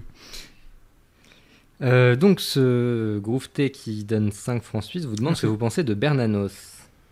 Écoutez, deux choses. Sur le plan littéraire, c'est un grand écrivain. Il écrit admirablement bien. Sur le plan euh, politique, métapolitique, idéologique et personnel, c'est un salopard. Sur le plan personnel, d'ailleurs, le gars, il est allé se réfugier au Brésil pour ne pas faire son service militaire. hein. Euh, Pour ne pas être plutôt enrôlé pendant la Seconde Guerre mondiale. Euh, et puis, il faut lire, si vous voulez savoir le, degré de scélératesse de Bernanos, il faut lire le- les grands cimetières sous la Lune. hein. C'est bourré de, poncifs de gauche euh, abominables, et il prend parti pour les marxistes contre les nationalistes. Ce, type était une horreur. Voilà. Sur le plan, de- euh, c'était un homme sans honneur. sans- et, et donc, euh, tout ce qu'il a fait, euh, c'est, c'est- pour moi, c'est du chiquet. C'est, c'est de la pose. Mais c'est de la pose servie, par, encore une fois, par un style admirable. C'est un très bon écrivain. Il écrit admirablement bien. Euh, du, du. Donc, donc, c'est, c'est un peu lamentable que tant de gens à droite se réfèrent à Bernanos. Il a, il a- il a dit des poncifs sur la, la France contre les robots, ça- tout ça, c'est- Oui. ça n'a aucun intérêt. Dualipad demande pourriez-vous, euh, enfin non, euh, accepteriez-vous de faire équipe avec moi lors d'un concours de trivial poursuite en équipe de deux ayant lieu prochainement sur l'édition Genius de 1983 Bon, bien sûr, moi je veux bien, sauf que sur les- toutes les questions relatives au sport ou à la variété musicale, je Ouais, suis. nul. Malheureusement, euh, mais, mais non, bien sûr. il y a presque un tiers des questions qui sont. euh, alors, Trivial Poursuite, faudrait tra- tra- traduire ça en français, la poursuite ordinaire. Hein, c'est vrai. Hein? C'est- D'ailleurs, oui, je comprends pas très bien ce que veut dire le titre au fond. Euh, même en anglais, je comprends pas Oui. ce que ça veut dire. hein. Pursuit, pursuit, c'est la recherche. Le... Pursuit. C'est recherche ou poursuite? C'est plutôt recherche, non? Euh, c'est oui. une c'est de course, donc ils se poursuivent. euh, Ah oui, oui, d'accord, oui, c'est vrai qu'on est-ce c'est vrai qu'on fait oui, donc, donc la C'est facile. euh, Ouais, poursuite ordinaire, peut-être, la, la poursuite, la poursuite banale. Je sais pas si c'est anglais ou américain. Ouf, ouais. En tout cas, trivial ne veut pas dire ordinaire hein, en français. Trivial, ça veut dire de bas étage, hein, vulgaire. Ah, alors, euh, Louis de Ricodi donne 5 euros de plus. Ah, mais. il merci. dit, bah, c'était pas tout, parce qu'il nous apprend que c'est c'est lui qui nous a euh, offert cette magnifique tirelire. Ah, il nous le ra- Oh, j'avais oublié. Pardon, je- pardon, jeune homme. Oh là là. Et d'ailleurs. Attendez, je m'aperçois qu'elle est dans le mauvais sens. Parce que c'est, c'est, excusez-moi, c'est le groin qu'on doit mettre. Oh là Ah là. L'auditoire. L'erreur Maurice Seclin, euh, on ne présente pas aux, aux- aux- aux téléspectateurs le cul du, cochon, on lui présente le groin. Alors je rappelle aux nouveaux auditeurs euh, de Radio Athéna que, euh, tradition que j'ai importée de, Radio Courtoisie, on n'a pas le droit d'employer des mots anglais. Quand on emploie des mots anglais sans les traduire, euh, il faut mettre une pièce dans le cochon. Et j'avais un cochon noir, et donc j'étais accusé de, faire du PPCM, PPCM voulant dire non pas petit plus petit comme un multiple, mais promotion des congoïdes, et plan de promotion des congoïdes et des métissages.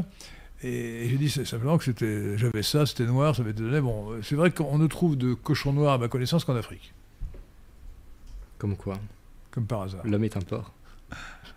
Oh Et alors, Louis, Louis vous demande Sauf que les cochons noirs sont vraiment noirs, hein, alors que les noirs ne sont pas noirs, ils sont, ils sont bruns. Oui. Ils ont des cheveux noirs, mais ils ont la peau, euh, ils n'ont pas la peau noire, jamais. Un noir, ça n'existe pas. Euh, il vous demande êtes-vous membre de l'association d'entraide de la noblesse française Et si oui, qu'en pensez-vous? Oui, je suis membre, euh, par euh, sympathie, mais j'ai aucune activité. Bah, écoutez, je suis un peu déçu parce que, bon, en dehors de l'enregistrement des vrais nobles, distinguer les faux nobles, moi j'aimerais que cette association euh, le sens des traditions, hein, qu'elle défendait le sens des traditions, qu'elle qu'elle ait un, un rôle véritable de. Eh ben, un rôle métapolitique en quelque sorte, hein, défense, de, de défense des traditions. Ce qu'elle n'a pas. Donc, euh, euh, elle illustre malheureusement la formule de Chateaubriand la noblesse est passée de l'ère des supériorités à l'ère des privilèges pour finir dans l'ère des vanités. À nous, nobles ou non nobles, de défendre l'honneur. Et on peut adopter un blason. On peut se créer un blason, il faut bien commencer. hein. Mais il ne faut pas être motivé par la vanité. Il faut Un peu. rappeler qu'autrefois, enfin, tous les corps de métier avaient des blasons. les Ah, bien sûr, bien sûr, mais bien sûr, les villes en avaient. euh, D'ailleurs, les villes en ont toujours, hein, je vous signale. Oui. Euh, les, les, les villes ont des, des blasons, euh, le En corps des plus. métiers en avait, donc tout, tout, tout homme peut se créer un blason. Voilà. Euh, il, faut que ça, il faut que ce soit de sexe masculin. Euh, Marc demande ce que vous pensez de la possible dissolution de Civitas par Darmanin. C'est un scandale. D'abord, je voudrais rappeler que euh, Darmanin est un immigré arabe. Gérald Darmanin, c'est Gérald Moussa Darmanin, un père, euh, un père maltais, nous parlions de Malte tout à l'heure, et une mère nord-africaine. Et donc il est algérien par sa mère et il est maltais par son père. Or les maltais sont des arabes, des arabes catholiques, mais qui parlent euh, une forme d'arabe. Donc il est arabe. Il n'a rien de français. Un français, euh, dans la meilleure hypothèse, un français d'adoption, mais quand, on voit son, euh, ses tendances politiques, on peut penser qu'il n'est pas français du tout. Donc, la, dis- la dissolution de Civitas, c'est un scandale absolu. Je pense d'ailleurs que l'État ne devrait pas avoir le droit de dissoudre une association. Euh, Il faudrait, lorsque une association euh, est une association de délinquants, euh, la, demander au tribunal, à un tribunal, un tribunal civil ou pénal, Mais c'est pas ce qui se fait de la dissoudre euh, si elle incite à, commettre des, des- des actes de- délictueux. Bon, oui. Oui. Sinon, c'est la seule, la seule chose qui devrait. D'autre part, bien entendu, euh, il faut rétablir la liberté d'opinion ou d'expression. Il ne doit pas y avoir de délit d'opinion. Bon.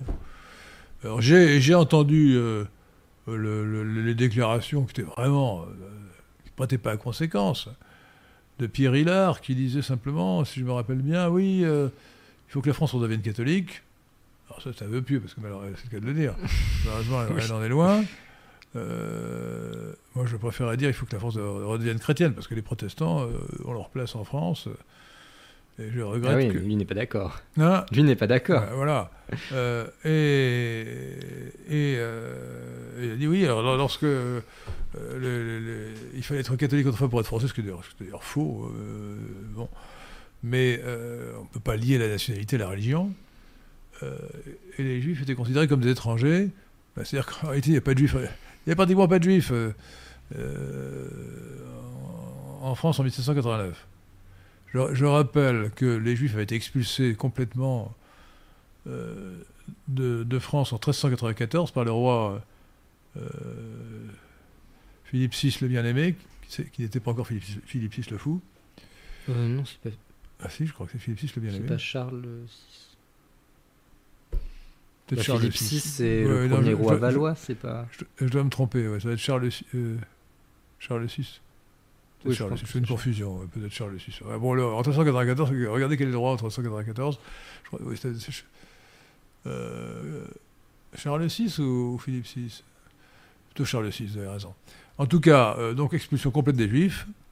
Seulement, l'Alsace à l'époque n'appartenait pas, l'Alsace et la Moselle n'appartenaient pas encore à la- au royaume de France. Lorsque Louis XIV les a annexés à la suite du traité de Westphalie, des traités de Westphalie en 1648, il n'a pas,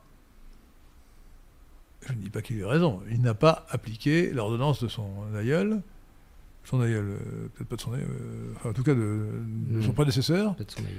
euh, en expulsant les juifs d'Alsace.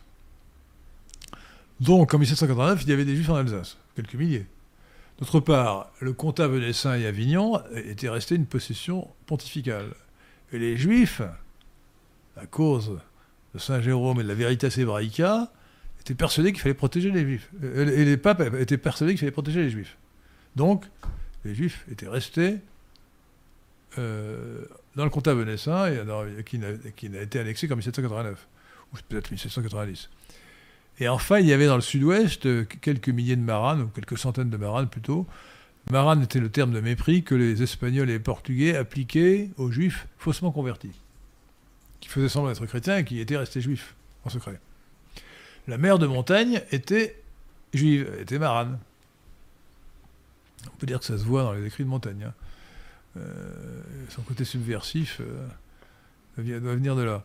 Et, donc, euh, comme, il, y avait 50 000 euh, juifs en, France à l'époque de l'affaire Dreyfus en 1894, un siècle avant, ils étaient beaucoup moins nombreux. Donc, l'excellent Courtoisix, qui, me, qui, qui a l'esprit de contradiction, encore plus que vous, hein, Maurice Seclin, Euh, maître. euh, m'a dit maintenant, j'ai lu, j'ai lu euh, sur le site du CRIF qu'il qu'il y avait 50 000 juifs, hein, ou 40 000 juifs en De- France. hein, De en- toute façon, parmi les trois populations que vous avez dites, la plus nombreuse, c'était celle d'Alsace, non? Oui, je pense, ouais. mais ils n'étaient pas très nombreux à l'époque. Mm. Euh, donc, euh, les, les 40 000 juifs qui sont invoqués par le, le CRIF pour 1789, c'est- très Oui, mais excessif. ça, vi- ça vient de l'abbé ils, ils étaient, Grégoire. ils étaient- bah oui, mais alors l'abbé Grégoire, c'est- c'est- source, pas- euh. vous parlez, d'une source.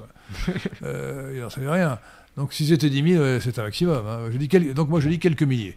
Donc, alors, ça ne comptait pas, mais c'était quand même un problème politique. Donc, le, Stanislas de Clermont-Tonnerre a dit, euh, je ne sais plus s'il a dit ça en 1790 ou 91, il a dit- ou, ou 89, il a dit, il a eu cette phrase célèbre il faut tout donner aux Juifs en tant qu'individus et rien aux Juifs en tant que nation ou corps constitué. C'est exactement le principe qu'il faut encore avoir aujourd'hui. C'est pour ça que le CRIF devrait être. S'il fallait dissoudre quelque chose, c'est le CRIF. c'est vrai. C'est une association récente d'ailleurs, hein, qui date de la Seconde Guerre mondiale, qui par définition est communautariste. Donc qui viole le principe de, de Clermont-Tonnerre. Euh, Tristan G, qui est devenu euh, gardien de la cité tout à l'heure, Merci. vous demande ce que vous pensez de l'AFD en Allemagne et de sa, et de sa, montée récente De qui? De la- euh, le, le parti AFD euh, alternative. J'en für j'en pense, pense beaucoup de bien. Je pense qu'il pourrait être mieux que, que ce qu'il est, parce que quand même, l'un de ses deux chefs est une femme euh, lesbienne qui vit en ménage avec une, une immigrée. Euh, on peut faire mieux quand même. hein. Euh, donc je pense du C'est sûrement stratégique. Ouais, non, c'est lamentable. Euh, donc, écoutez, bon, il est bien orienté, donc euh, j'espère que le, le parti AFD va, va réussir. Je- je- en revanche, à ce propos, je signale que nous avons une déception. euh, contrairement au sondage, le parti Vox en Espagne a échoué lamentablement. Et je ne sais pas pourquoi, je ne connais pas assez la situation. Si un auditeur nous donne des explications, elles, seront les bienvenues. Euh, mais c'est très triste. Donc le, parti Vox a reculé alors qu'il devait euh, monter. Le résultat, c'est que Sanchez a des chances, le, socialiste Sanchez, l'affreux Sanchez, a des chances de redevenir euh, président du Conseil ou Premier ministre. Je ne sais plus quel est le titre en Espagne. Et, et, il va donner du grain à moudre aux indépendantistes catalans. Ténor Ajax demande euh, ce que vous pensez d'Angela Merkel et de son bilan. J'en pense le plus grand mal dans, tous les domaines. Euh, parlons de la politique énergétique. C'est Angela Merkel qui, euh, après la catastrophe de, Fukushima, a arrêté le, programme nucléaire, le programme nucléaire allemand et a dit qu'il fallait fermer toutes les centrales nucléaires. Ce qui a été fait en 2022. Enfin, on a achevé plutôt la fermeture en 2022. Aberrant. Aberrant. Écoutez, je suis un grand défenseur, j'espère vous aussi, du nucléaire civil. J'en ai parlé avec un, ami qui est un, ingénieur en génie, nucléaire et qui me disait Mais non, mais Fukushima, il y avait un mort seulement. D'ailleurs, dans, l'article de, de Figaro Magazine de, Sarkozy, il dit euh, Fukushima, euh, pas si grave. Hein, euh, bon. Le, pire accident qui puisse soit concevable, c'est Tchernobyl, mais c'est très localisé, ce n'est pas l'équivalent d'une bombe atomique. Hein. il y a eu quelques centaines de morts, mais bon. et, encore, c'est parce que c'était mal géré. Donc, il faut développer le nucléaire civil. Et contrairement aux intérêts de, l'Allemagne, ce n'est pas ce qu'on a fait. Ce qui d'ailleurs est aberrant sur le plan du climat, enfin du climat, sur le plan des idées, des idées stupides des, adversaires du gaz carbonique, parce que comme, quand on fait de l'éolien ou, du solaire, en Allemagne, il n'y a pas beaucoup de soleil, hein, euh, euh, on, a, on a des énergies intermittentes. Et quand, euh, le vent ne souffle pas, quand le soleil ne rayonne pas, qu'est-ce qu'il faut faire?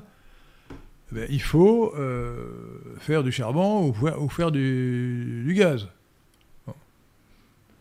Donc dégager du gaz carbonique. Du gaz, je veux dire, faire du gaz naturel gaz naturel, c'est du méthane, CH4, et, quand on le brûle, ça donne du CO2.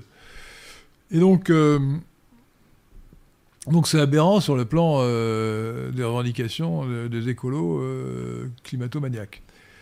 Et puis, ils ont continué. Alors, après Merkel, les Allemands ont continué dans l'absurdité, puisqu'ils se sont privés du gaz russe. Ils n'ont pas donné. Ils avaient Nord Stream 1, et ils n'ont pas ouvert Nord Stream 2, et aujourd'hui, ils ont coupé tout. Donc, ils renoncent au gaz russe pour acheter du gaz à hors de prix qui vient des États-Unis. Euh, et donc du gaz GNL qu'il faut euh, liquéfier au départ et, regazéifier à l'arrivée. Euh, donc sa politique énergétique a été calamiteuse. Bon, de manière générale, d'ailleurs, les, dirigeants allemands sont lamentables parce que 70 ans ou 80 ans après la Seconde Guerre mondiale, ils sont encore à, se, battre leur coulpe. Hein. Ils ne parlent jamais euh, du populicide commis par les Américains qui ont bombardé les, populations civiles allemandes, et pas seulement à Dresde. Hein. Euh, il ne parle même pas du drame qu'a représenté euh, le nettoyage ethnique par les Polonais et les Tchèques des Sudètes et de la Silésie. 10 millions d'Allemands qui étaient là depuis toujours, depuis 1000 ans, qui ont été virés en quelques semaines dans des conditions épouvantables. donc, dans leur, dans leur, ils, continuent, ils à faire repentance, à, donner de l'argent à Israël. Enfin, c'est lamentable, lamentable. Euh, euh, on a eu aussi la preuve de sa perfidie et de celle de François Hollande à propos des accords de Minsk. Vous savez que les accords, en 2014, à la suite du coup d'État de Maïdan, le, président ukrainien qui avait été élu dans des conditions tout à fait correctes, quatre ans avant, a été euh, chassé du pouvoir par la, à la suite d'une intervention de la CIA, hein, qui a monté une opération euh, euh, de coup d'État. Euro-Maïdan. Maïdan étant le nom de la place centrale. Euh, je crois que Maïdan veut dire indépendance en ukrainien ou en russe. et à la suite de cela, pour éviter la persécution des russophones, les, plus russophones de, l'Est, dans le Donbass, se sont séparés proclament leur indépendance. D'où les accords de Minsk 1 2014, Minsk 2 2015, en vertu duquel l'Ukraine s'engageait à respecter l'autonomie des, des, républiques autonomes du Donbass, Donetsk et Luhansk, et donc à ne pas les bombarder. Les Ukrainiens n'ont jamais respecté les accords de Minsk, d'ailleurs une, raison suffisante pour justifier l'intervention russe de 2022, du 24, du 24 février 2022. Et donc, euh, euh, on, sait maintenant, ça a été reconnu par Angela Merkel elle-même, par François Hollande lui-même, qui avait supervisé les accords de Minsk, que ces, accords avaient été négociés uniquement pour donner le temps aux Ukrainiens de s'armer avec l'aide de l'OTAN. Donc ils ont avoué cyniquement qu'on avait trompé la Russie. Voilà, ce qu'il faut penser d'Angela Merkel.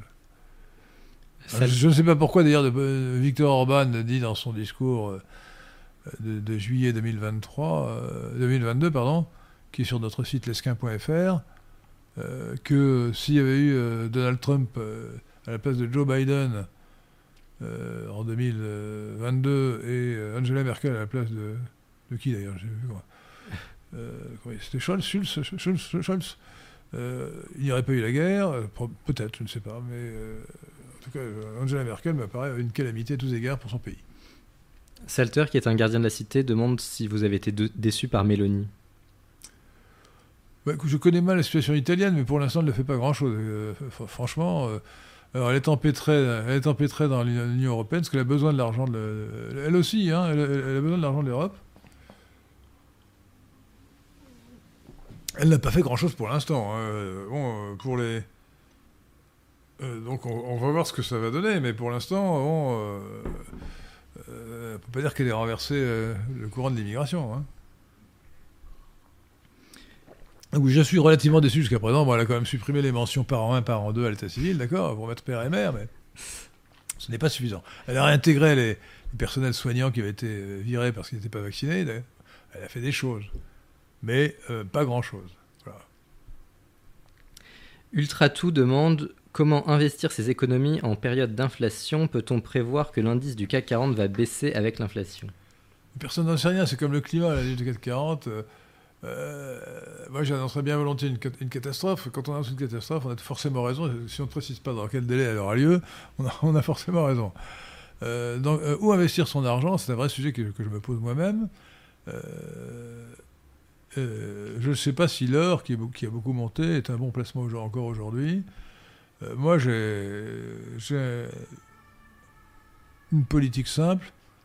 Euh, j'achète des actions indiennes. L'Inde. Je, mise sur l'Inde. L'Inde, du BJP, de Narendra Modi, euh, ça paye en pleine croissance, sous-estimé. et donc, je pense qu'en misant sur l'Inde, il, faut, il, vaut mieux passer, il vaut mieux passer par des fonds. Hein. Il y a des fonds qui sont de très bonne qualité, donc je mise sur l'Inde. Voilà. Si j'ai un conseil à vous donner, c'est acheter des actions indiennes. Euh, euh, Marie Bressan demande Que pensez-vous de la technologie française Astrid, euh, qui sont des centrales nucléaires qui récupèrent et réutilisent les déchets nucléaires et que Macron a revendu à Bill Gates? Je ne crois pas que Macron ait revendu à Bill Gates. Non, je ne crois pas que ce soit vrai. Mais écoutez, je pense qu'il faut faire ce qui est sûr et ce qui marche. C'est-à-dire des centrales nucléaires, commencer à les faire. PR ou PR2. Euh, et euh, pour le reste, qu'il faut euh, bah, laisser, laisser les projets se développer, mais éviter. je ne crois pas beaucoup en particulier aux projets de petites centrales nucléaires, parce que mettre des centaines, des centaines de centrales nucléaires partout, les centrales nucléaires, ça vaut quand même un risque de sécurité. Hein. donc, plus il y en a, plus c'est difficile de, surveiller, y compris contre les, les attentats terroristes.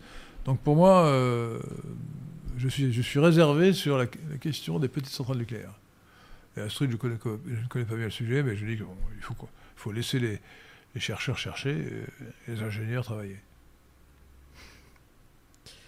Euh, Hubert Bonisseur de la Batte demande Que pensez-vous de prélever les organes sur les condamnés à mort? C'est un argument, qui est un argument utilitariste qui est donné contre l'argument de l'erreur judiciaire.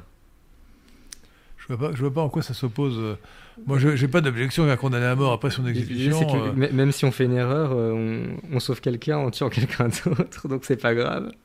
Je trouve ça un petit peu bizarre. C'est un argument qui tient pas debout. Non, il faut condamner à mort les criminels qui méritent d'être condamnés à mort. Il faut rétablir la peine de mort. Et je ne vois pas d'inconvénient d'ailleurs à ce que, après, sa mort, on prélève ses organes sans lui donner son avis. Ça, oui, oui, ça me paraît tout à fait normal qu'on dispose de son corps. Euh, voilà.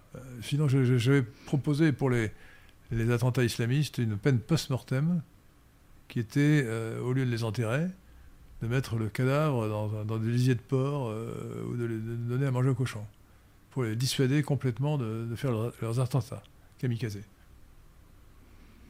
Alors, il y a un Algérien ou une Algérienne qui demande Que pensez-vous de l'Algérie? Pensez-vous que le pays doit rester indépendant?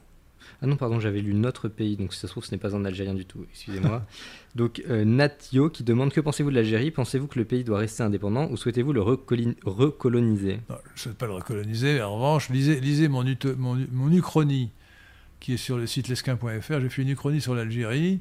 L'Algérie est un pays que la France a inventé, qui n'existait pas. A- euh, le, le Maroc existait, c'était un royaume, donc il existe depuis toujours, qui a une histoire.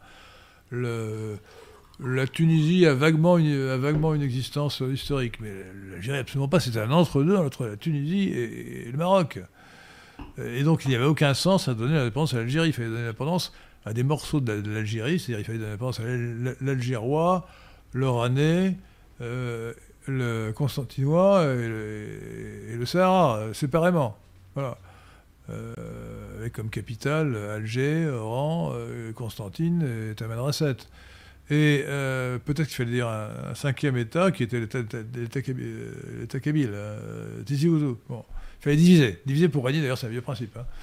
Divide ut imperare. Euh, donc il fallait couper l'Algérie en morceaux avant de donner l'indépendance. Donc, euh, oui, euh, il ne faut pas reco- recoloniser l'Algérie, mais il faut empêcher les Algériens de venir chez nous.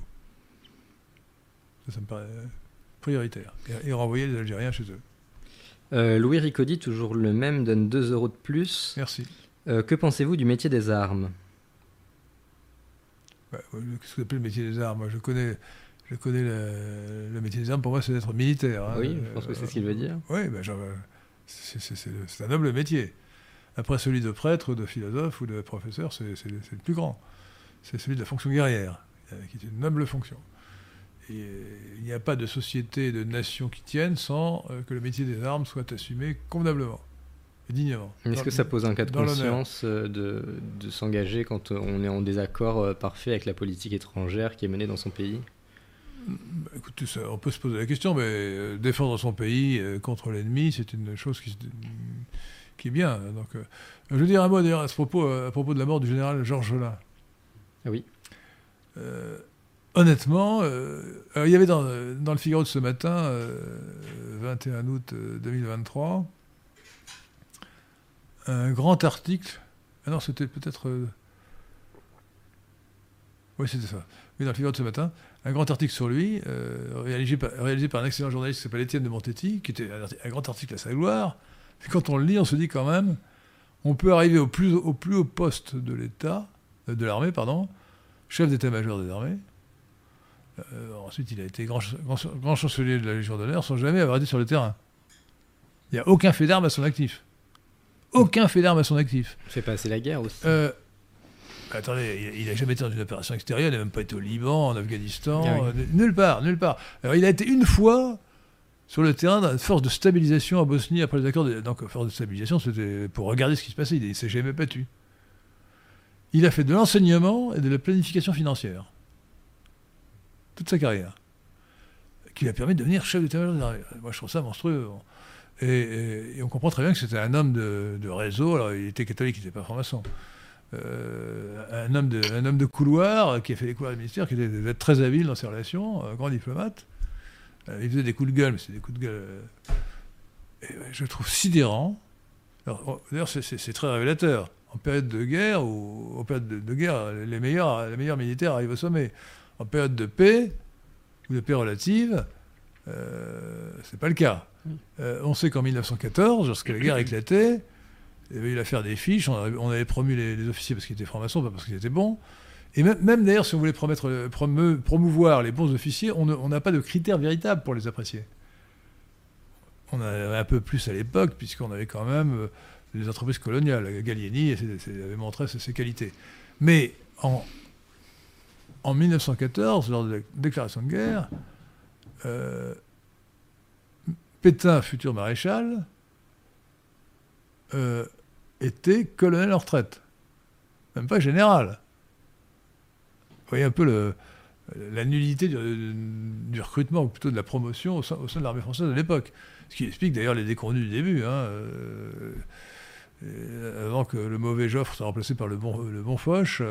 Euh, voilà, donc. Euh, et donc Gorgelin, bah, il, a, planifié, spécialiste en planification financière, il a planifié le déclin de l'armée française et du budget de l'armée française. Vraiment, je ne vois pas ce qu'on lui a trouvé. Hein. Alors, vraiment, c'est un, charivari, un tohu-bohu de, de, compliments euh, sur sa mort. Désolé, moi je ne vois aucune raison. C'était catholique, mais catholique, comme on dit progressiste, c'est-à-dire catholique cosmopolite, hein, de gauche. Donc je n'ai aucune raison. Euh, bon. Paix à son âme, qu'il repose en paix. Requiescat in pace. C'est tout ce que je peux dire. Euh, Prince Marciano, ou Marciano d'ailleurs, euh, donne 5 euros. Mais je, remarque au passage, avant vous disiez la question, euh, pourquoi, chers amis, pour vous le besoin lorsque vous prenez un pseudonyme, je comprends que vous preniez un pseudonyme, mais pourquoi prenez un pseudonyme français? Euh, Pourquoi prendre un pseudonyme italien, anglais, etc. Hein? Alors, il y, y, a beaucoup de pseudonymes qui pas, sont. N'est-ce pas, pas, une allégeance souterraine au cosmopolitisme? Il y, y, a beaucoup de pseudonymes qui ne sont ni français ni étrangers, puisqu'ils ils ressemblent même pas à des noms, alors ce sont des, des mots un peu pris au hasard. Bon, bah ça d'accord. Oui, non, moi j'aime pas trop. Je préfère que vous prissiez des noms. Euh... de Monte Cristo, c'est marrant. C'est vrai, c'est marrant. Vous pouvez, vous pouvez, faire preuve d'humour, mais faites de, de l'humour onomastique au lieu de. L'humour est un mot anglais, d'esprit, vous voulez dire. Vous pouvez faire preuve euh... oh, allez, une pièce. Ah, mon porte-monnaie est dans la, la, salle derrière. Je vais vous prêter de l'argent. non, non, attendez, vous n'avez pas échappé à la sanction. Non, non, je n'y comptais pas. Euh... Et d'ailleurs, vous avez deux fois humour, donc ça veut dire. Oh, j'ai pas de pièce de monnaie. Ah non, j'en ai pas. Désolé, mais je peux pas. Est-ce que vous, en avez, une pièce de monnaie, euh, lui prêter Non. Je peux, je peux euh, aller chercher. Alors, euh, sinon, vous aurez, moi, j'aurais apporté un louis d'or. Hein, tu peux aller chercher ma sacoche. Non, non, mais tant pis. laissons, laissons tomber, c'est le cas de dire. Euh, en parlant d'euros, euh, Prince Marciano en donne 5. Merci beaucoup. Et il dit Jean Robin a prétendu sur, sur sa chaîne YouTube vous avoir mis en slip pendant votre débat sur la Chine communiste. Êtes-vous d'accord? Il est complètement, ce type est complètement débile. Hein. Il est grotesque. Dès qu'il a un débat, d'abord, je n'ai pas eu un débat avec lui. Je l'ai invité à parler de la Chine, mais j'estime que non, nous ne sommes pas du même niveau. Je n'ai pas eu de débat avec lui. Hein. On va dire les choses carrément. Et donc, quand il dit qu'il m'a mis en slip, écoutez, écoutez, l'émission, hein, franchement. Euh, c'est pas je n'ai peut-être pas répondu toujours dans le détail à ses insanités, mais euh, c'est, grotesque. Non, euh, franchement. En plus, c'est un style d'une grossièreté. Quand on est invité quelque part, on ne dit pas j'ai mis, en, mis en slip celui qui, qui, en dehors du fait que c'est un mot anglais, euh, euh, en slip celui qui m'a invité. Donc, rien pour lui. Ce type est un goujat, un gougnafier, tout ce qu'on peut dire, euh, franchement. Euh... En plus, il dit ça à chaque fois. Donc. Oui. C'est. Ce serait drôle. Je crois, que je l'avais même rappelé. Je l'avais dit écoutez, il paraît que vous dites toujours ça. Ce type, est, ce type est débile. Ce serait drôle si un jour il disait au moins pour euh, laisser penser qu'il est de bonne foi Oh, cette fois-ci, j'ai pas été très bon. mais il a même pas l'idée de faire ça. Non, mais attendez, il a rien dit de, de vrai, quoi. Il a essayé, bah, je, prends un, je me rappelle un exemple, le gars, il, a essayé, il nous a dit Oui, euh, les, États-Unis avaient essayé d'empêcher euh, la construction euh, du, du laboratoire P4 de Wuhan. Heureusement que je connaissais le dossier. Non seulement ils n'ont pas ils l'ont financé ils l'ont financé, les Américains ont financé ce laboratoire. C'est-à-dire pour cela qu'en 2018, une mission américaine était allée voir ce laboratoire, avait conclu que les conditions de sécurité n'étaient absolument pas réunies, que c'était catastrophique. Alors que je vous rappelle, le laboratoire P4, c'est celui qui euh, manipule ou qui traite des virus les plus dangereux. Bon, il ne faut pas qu'un virus s'échappe dans la nature, euh, comme ça s'est produit en octobre 2019. Euh, et et, donc ce, cette mission américaine avait fait un rapport euh, à l'ambassade, je crois qu'elle été connue par Wikileaks, il me semble, en tout cas elle été connue, euh, il a été connu ce rapport euh, disant euh, que c'était catastrophique. Donc non, non, donc il a menti, il a menti délibérément sur ce sujet précis. Vous voyez? Ensuite, il a dit des bêtises, hein, franchement. Alors moi j'étais poli, hein, mais lui ne l'est pas. Il essaie de l'être sur le coup, mais il n'est pas après. Euh, ouais, moi j'étais poli, euh, lui a été à peu près poli pendant l'émission, hein, Oui. euh, pendant la, discussion. enfin. Il est seulement euh, juste avant, pendant. Euh, mais mais euh, encore une fois, je crois qu'il n'a pas dit une seule chose intelligente et vraie. En cherchant bien, je ne l'en vois pas. Euh, Vous vous, rappelez, vous, euh, étiez-vous là Ah, Vous étiez d'accord sur le fait que euh, la Chine est vraiment communiste euh, Oui, ah, sur ce point, oui, d'accord. Oui, la Chine est vraiment marxiste, c'est sûr. Euh, Joconde donne 2000. euh, J'espère que vous êtes aussi belle que Mona Lisa. Je crois que c'est un homme. Ah, ça Euh, bah, je ne sais pas, mais. Jock. Bon, c'est encore un jeu de mots à moitié anglais. Ah, d'accord, quoi. Il donne 2000, euh, je ne sais jamais si on dit Florin ou Florin ou F- Bah, il faut dire Florin. Florin Flo- hongrois. Non, Florine, il faut traduire. Ah oui, d'accord. On dit pas, écoutez, en, anglais c'est pound, traduit par livre. Donc le forint, c'est le mot hongrois, en français, euh, c'est le florin. D'accord. Euh, 2000 florins hongrois, donc. Et il demande quel pourcentage maximum. Vous savez combien, attendez, combien, est-ce que vous êtes, dire combien ça fait 2000 Je francs sais mais pas, je- mais. J'ai peur que ça, ne fasse pas tellement. ça apparaît en jaune et Ça, ça doit faire euh, 5 euros. Ah, c'est plus que ça plus, plus proche de 10, logiquement. Combien 200 ou 2000 2000. Ah bah 2000, ça commence, non, ça commence à faire 2000. Je pense que ça fait entre, Voilà. entre 10 et 20. 5 euros. 5 Ah bon. 5 euros, bah c'est 5 bien. euros 21, donc le, le jaune. Ah oui, d'accord. 5 ouais. euros. Pierre de Tirement nous a dit que ça faisait 5 euros. Merci en tout cas beaucoup. Euh, quel pourcentage maximum de non-caucasoïdes, de caucasoïdes non occidentaux et de caucasoïdes occidentaux non français de sang, respectivement, vous paraissent tolérables? Attendez, c'est un peu compliqué. Que- Un peu que- compliqué. il y a, quel- il y a quel trois, catégories Oui. les non-caucasoïdes, les caucasoïdes non occidentaux et les caucasoïdes occidentaux non français de sang. Et euh, il vous demande pour chacune de ces trois catégories de, Écoute, de donner un pourcentage maximal tolérable. Je suis obligé de, de faire la prière du matin. Mais elle ne contient Pas de, elle ne contient pas de pourcentage. Pierre de Tirement est accablé déjà. Il l'a déjà entendu 100 fois. Hein? Seulement 100 J'ai oublié. C'est De Gaulle qui parle. C'est très bien qu'il y ait des Français jaunes, des Français bruns, des Français noirs.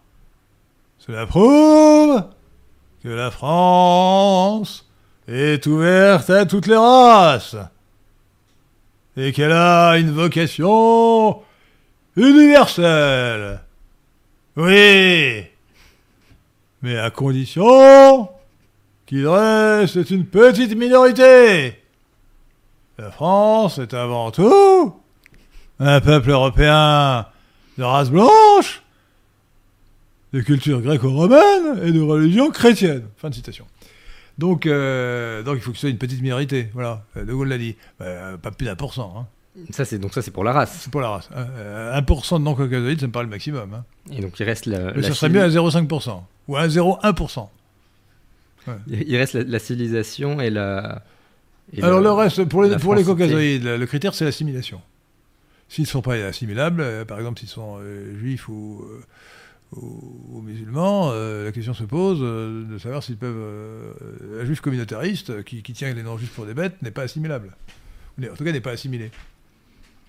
Donc c'est ça, le critère, le critère de l'assimilation. Et le troisième, la troisième catégorie c'est?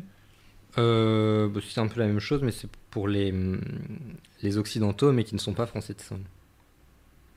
euh, Ils sont assimilables, ils sont occidentaux, donc il faut qu'ils soient assimilés, c'est tout. Mais si le. C'est la même règle, la même règle pour les, pour les, Oui. Euh, pour ceux qui sont caucasique, qu'ils soient occidentaux ou non occidentaux, c'est la même règle. Il faut qu'ils soient assimilés. Mais si, si, euh, la moitié des Français s'appelaient macaroni, mais étaient parfaitement euh, assimilés, ce serait tout de même un petit peu bizarre, non? Non, euh, non, non, moi j'aime beaucoup les macaronis. euh, Très bien. à condition qu'ils soient sans gluten, parce que je suis intolérant au gluten. Euh, Louis de Ricodi, encore lui, donne 5 euros de plus. Ah, merci. Quelle est votre maxime latine ou grecque préférée? La suivante d'Ovide me paraît appropriée pour la France. Perfer et obdura dolor hic tibi proderit olim. C'est du latin, ça, pas du grec. Il a dit latine ou grecque. Alors, ah bah si j'en ai une, bah, j'ai- j'aime bien, j'aime bien parce qu'elle est. Celle-là, je la connais pas. Que, que va-t-elle dire? Euh... Il- ne dit pas? euh, Non. Euh, Écoutez, euh, dites-nous le sens. Répétez-la en latin. Perfer et obdura, Agour Abdoura. obdura Je connais pas. dolor hic tibi proderit olim. Bon, écoutez, cher monsieur, comment, comment s'appelle ce, ce- ce- ce charmant ami? Euh, C'est Louis de Ricodi. Oui, cher Louis de Riconi, donnez-nous la traduction. Moi, je, mais je vais vous dire celle que je préfère. Et je serais content parce que euh, personne ne la connaît. Je l'ai trouvée. euh, elle vient de, du contre, de l'anti-Lucrèce, du cardinal de, de Polignac, et ça date de, de 1710 ou 1720. Vous la connaissez? Si, euh, si vous discutez avec quelqu'un qui vous dit des sottises, mais qui parle bien, donc il fait impression, vous le laissez parler, vous le regardez comme ça et vous lui dites euh, Eloqui victi, re vincimus ipsa. Alors, vous pouvez le prononcer à, à la restituer comme on dit euh, Eloqu- Eloquio victi, euh, re vincimus ipsa. Ce qui veut dire vaincu. Alors, c'est le, le, le nous de, de modestie. Donc, euh, euh, vaincu par votre éloquence, je l'emporte néanmoins sur le fond. Tu racontes, ouais, t'es un baratinaire, mais moi j'ai raison. Eloquio victi, re vincimus ipsa. Source Ah Donc euh, le cardinal, le cardinal euh, de Polignac, il a écrit, il a écrit 10 000 vers latins contre Lucrèce, c'est ce qu'on appelle l'anti-Lucrèce, et donc autrement, il s'adresse à Lucrèce. En disant, euh, je reconnais que tu, écris, tu parles mieux que moi, tu écris mieux que moi. Et sur le fond, c'est moi qui ai raison. Tu es un sale athée, euh, matérialiste, t'es épouvantable, et moi j'ai raison. Je défends la vérité. La vraie foi. Alors, je crois que Une belle formule, hein c'est une très bonne Alors je formule. vais la répéter parce que tous vous la connaissez, vous pourrez, vous pourrez la, euh, la, la- la citer en, en donnant vos sources, c'est-à-dire euh, Cardinal de Polignac et accessoirement Henri de Lesquin, euh, qui a transmis. Euh, Eloquio Victi, quand j'ai transmis, j'ai trouvé ça dans, dans- dans les écrits d'un, grand-père qui connaissait la littérature mieux que moi. Eloquio, Eloquio, ou Eloquio, je, je devrais dire Eloquio, euh, pour parler... euh, Eloquio, euh, comme éloquence, c'est un mot qui veut dire éloquence. Hein. Eloquio victi, c'est parti de passer de, verbe vaincre, hein, vince- vin- vincere. donc vaincu, au pluriel, parce que c'est un pluriel de majesté, pluriel de modestie, pardon. Re vincimus ipsa, re ipsa, la chose même. Vincimus, nous vainquons. Vaincu Euh. par l'éloquence, nous, nous vainquons par la chose elle-même. À, à propos de prononciation, je me demandais si nous ne devrions pas dire en toute logique Michel-Ange au lieu de Michel-Ange. Bah, c'est l'italien. Euh, Oui, mais c'est de l'italien. euh, C'est la moitié de l'italien. C'est seulement la prononciation du CH qui est gardée de l'italien, mais le reste est traduit en français. On devrait dire Michel-Ange. Mais bon, l'habitude est de dire Michel-Ange, je sais pas pourquoi. Donc je ne sais pas s'il faut vraiment se battre pour changer les habitudes. non, hein. probablement Non, pas. Vraiment, euh, on, on a toujours les Michel-Ange. euh, bah, effect- Effectivement, Mm. on aurait dû dire, parce que ça va être Michelo Angeli, euh, quelque chose comme ça. Oui. Euh, Et est-on sûr qu'on l'a toujours dit comme ça? Parce que parfois on réitalianise la prononciation a posteriori. Par exemple, ah, avant on ah, disait pas fascisme, on disait fascisme. ah, moi ah, bah, avant, je, je dis fasciste. Oui, mais avant c'était beaucoup plus répandu de dire fascisme. On considérait que c'était les, gens de gauche qui disaient fasciste et les gens de droite qui disaient fasciste. Ah oui. Donc il faut dire fasciste et pas Bien fasciste. sûr. Donc nous allons dire Mi- Michel-Ange désormais. Ouais, Très bien, Michel-Ange. Alors je crois que perfer et obdura dolor ictibi proderit olim signifie euh, soit, euh, soit patient et résistant. euh, un jour cette douleur sera utile. C'est bien, ça- c'est une belle formule. Sois patient et endure, comment... Et endurant. ouais. c'est comment Louis de Récoli traduit. Très bien. Ouais, c'est une belle formule. Euh, Poil à gratter demande Pensez-vous que nous vivons une chute de Rome à vitesse modérée? Est-ce que c'est une chute de Rome? Euh, Je me méfie de ce genre de comparaison. Oui. Je me méfie de ce genre de comparaison. euh, Michel de Gégère, on avait fait un livre. Ouais, mais. Oui, mais ne donne aucune explication et ne dire que c'est pas la peine. Est-ce qu'il y a besoin de d'ailleurs expliquer la chute de Rome? Rome, Rome a, été, a disparu parce qu'elle a été envahie. hein. Elle a été envahie par les, les- les peuples germaniques, euh, euh, comme. euh, euh, par les peuples germaniques, euh, comme les Francs, qui ont d'ailleurs nom à la France. Euh, est-ce qu'aujourd'hui nous sommes envahis? Alors c'est une invasion différente. C'est pas une invasion militaire euh, par le haut, c'est une invasion par le bas. Euh, une congoïde essentiellement, accessoirement musulmane. Enfin, accessoirement. À la fois musulmane et, congoïde. Euh, ça peut arriver au même résultat.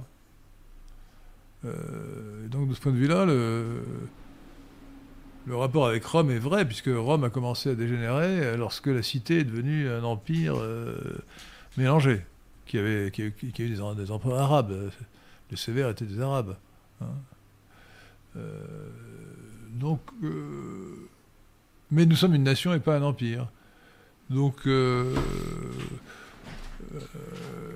donc je crois que si l'on peut parler euh, d'un déclin de l'Occident, euh, vieux sujet, hein, traité en 1912, je crois, par euh, un livre génial d'Oswald Spengler, Le déclin de l'Occident.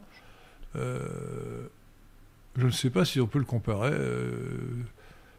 en dehors du fait que c'est un déclin comme celui de, l'Empire romain, avec celui-ci. Je, crois que les causes ne sont pas les mêmes. Donc non. Et de plus, de plus aujourd'hui, on sait ce qui s'est passé pour le Rome mais personne ne sait ce qui va se passer pour l'Occident. Et une question euh, assez proche, l'Espagne qui a été si grande et une grande puissance maritime, comment se fait-il qu'elle soit devenue euh, à la traîne d'un point de vue euh, économique? Oui, le Portugal, on peut dire la même chose. Le, Portugal et l'Espagne au 15e, 16e siècle ont été extraordinaires. Hein.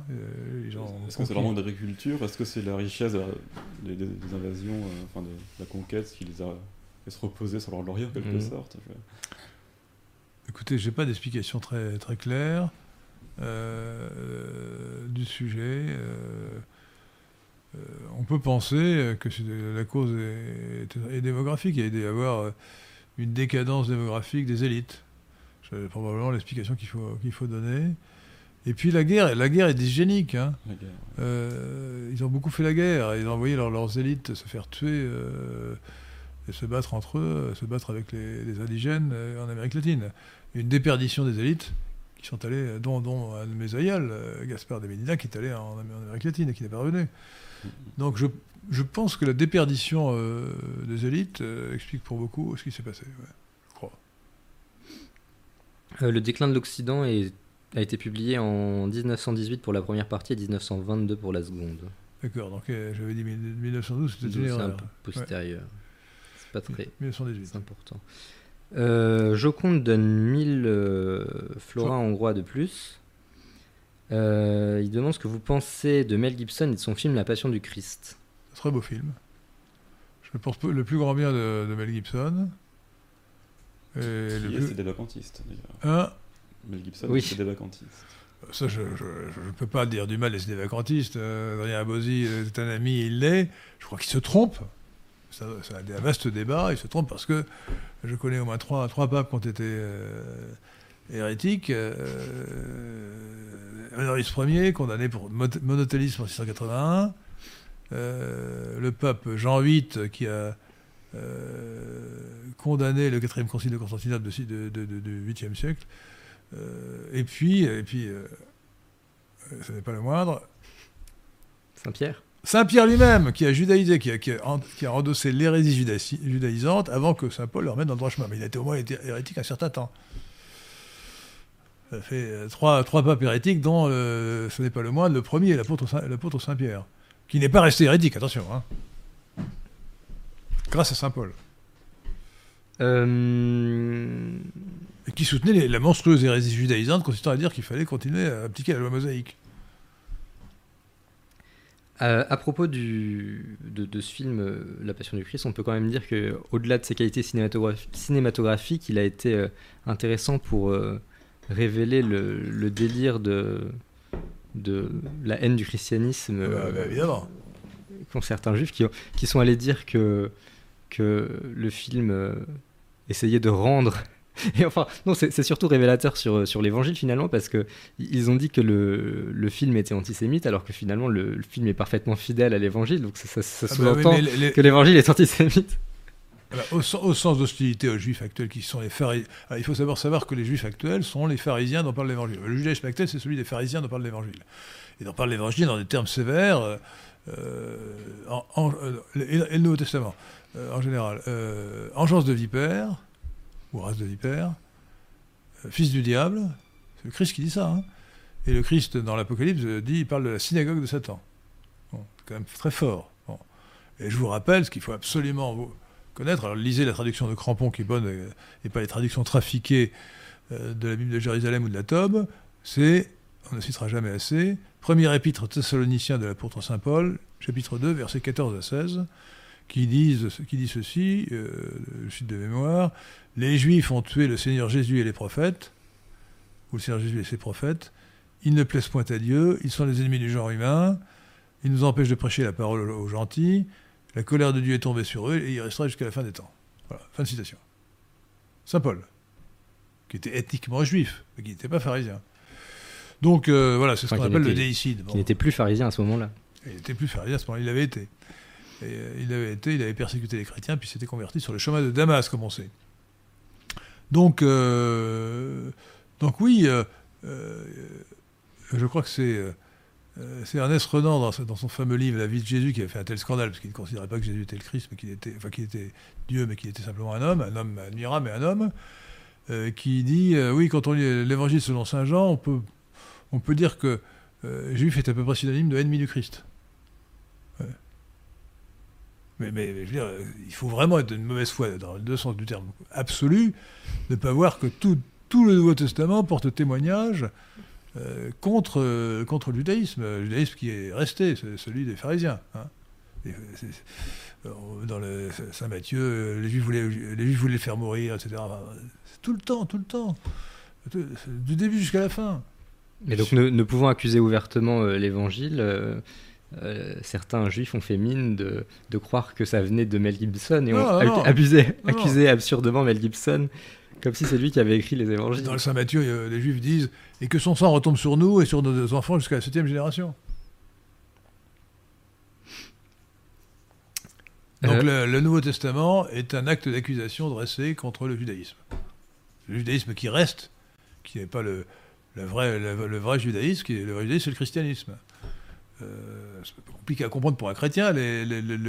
L'Ancien Testament a annoncé la venue du Messie, le Messie est arrivé, et puis ceux qui n'ont pas reconnu le Messie sont des, mécréants du point de vue euh, du vrai judaïsme. Ce sont les pharisiens dont parle l'Évangile qui ont mis à mort, euh, qui ont, euh, mis à mort le, Christ et qui sont aujourd'hui le, judaïsme officiel, le judaïsme actuel. Edouard donne 5 euros. il vous demande comment contredire un ami gauchiste qui prétend que les propriétaires immobiliers exploitent les pauvres locataires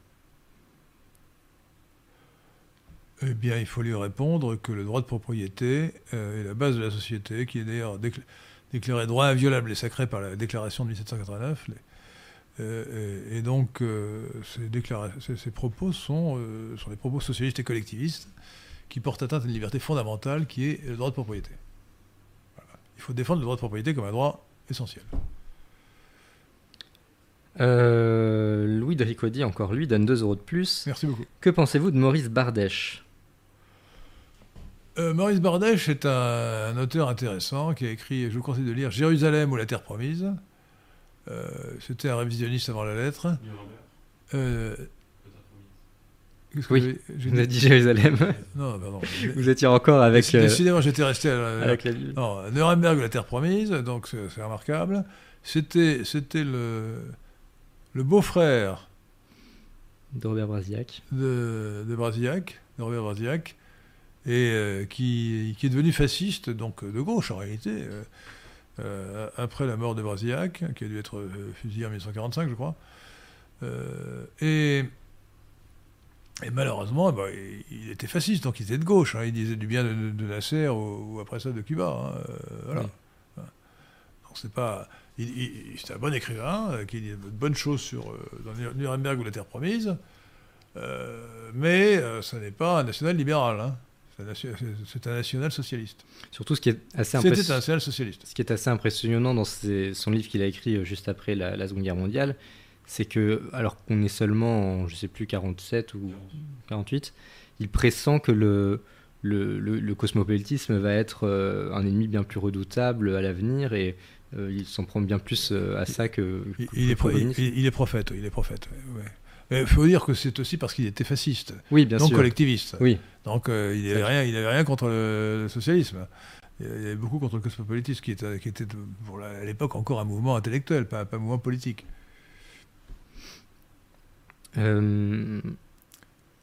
Jean-Sébastien Bach lui-même vous demande votre avis sur la Bible Glaire. Est-ce qu'elle serait meilleure que celle de Crampon? Alors là, je pense que celle de Crampon est bonne.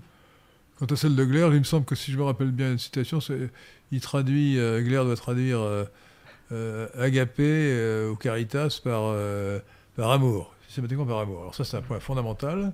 Ah Vous savez qu'en grec, le, mot amour ou amitié est, traduit est exprimé par deux mots, par trois mots, pardon. Agapé, c'est la charité, l'amour charité, c'est-à-dire l'amour complètement désintéressé, celui qu'une mère a pour ses enfants, ou qu'elle doit avoir pour ses enfants, et qu'elle a en général pour ses enfants. Euh, Eros, c'est l'amour, l'amour charnel, et entre les deux, filia, l'amitié. Euh, en latin, il y a la distinction entre caritas et amor. Sachant que amor euh, s'emploie un peu aussi comme synonyme de caritas. Mais euh, il est calamiteux dans les traductions de l'Évangile, et je crois que Goegler a fait ça, ou dans le Nouveau Testament, de traduire agapé par, par, par amour et pas par charité. Ça crée la confusion. Il faut absolument conserver cette distinction. Les trois vertus théologales, c'est la, foi, l'espérance et la charité, pas la foi, l'espérance et l'amour. L'amour est un mot trop imprécis. Alors je crois que ben, certains prêtres, même avant le Concile Vatican II de funeste mémoire, en 1935, euh, étaient gênés de dire charité parce que donner la charité, ça veut dire donner l'aumône. Hmm. Peu importe, il faut appeler le terme propre charité, caritas, agapé. Le fameux.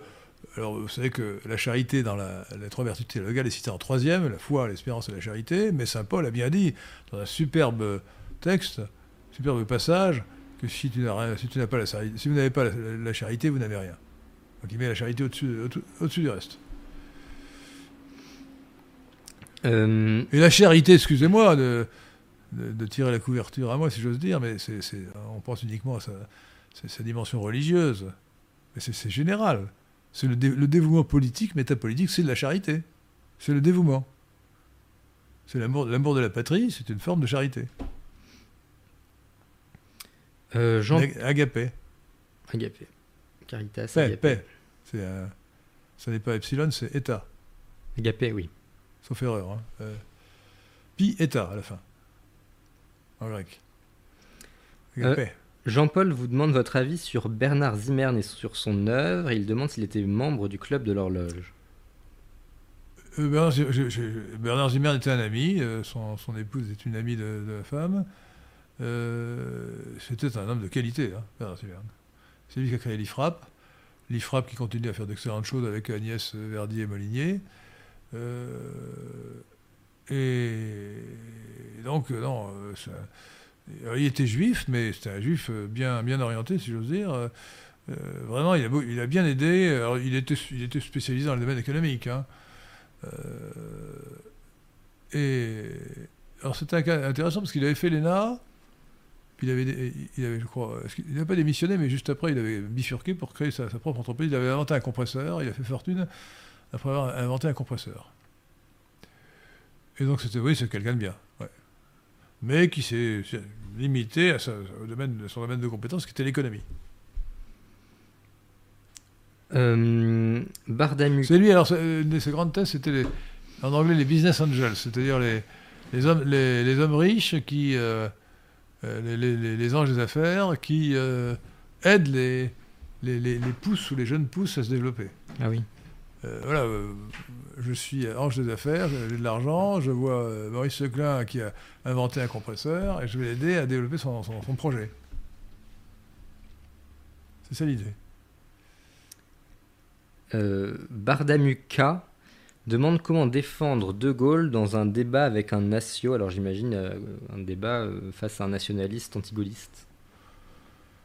Bah, écoutez, euh, il y a beaucoup de choses qu'on peut dire en faveur de De Gaulle, beaucoup de choses qu'on peut dire contre lui aussi. Euh, d'abord, euh, première chose quand même, c'est qu'il a compris, ou, peut-être qu'il a fait le bon pari, mais il a compris que l'Allemagne allait perdre la guerre. En juin 40, n'était pas évident. Et d'ailleurs, ça, pouvait tourner autrement.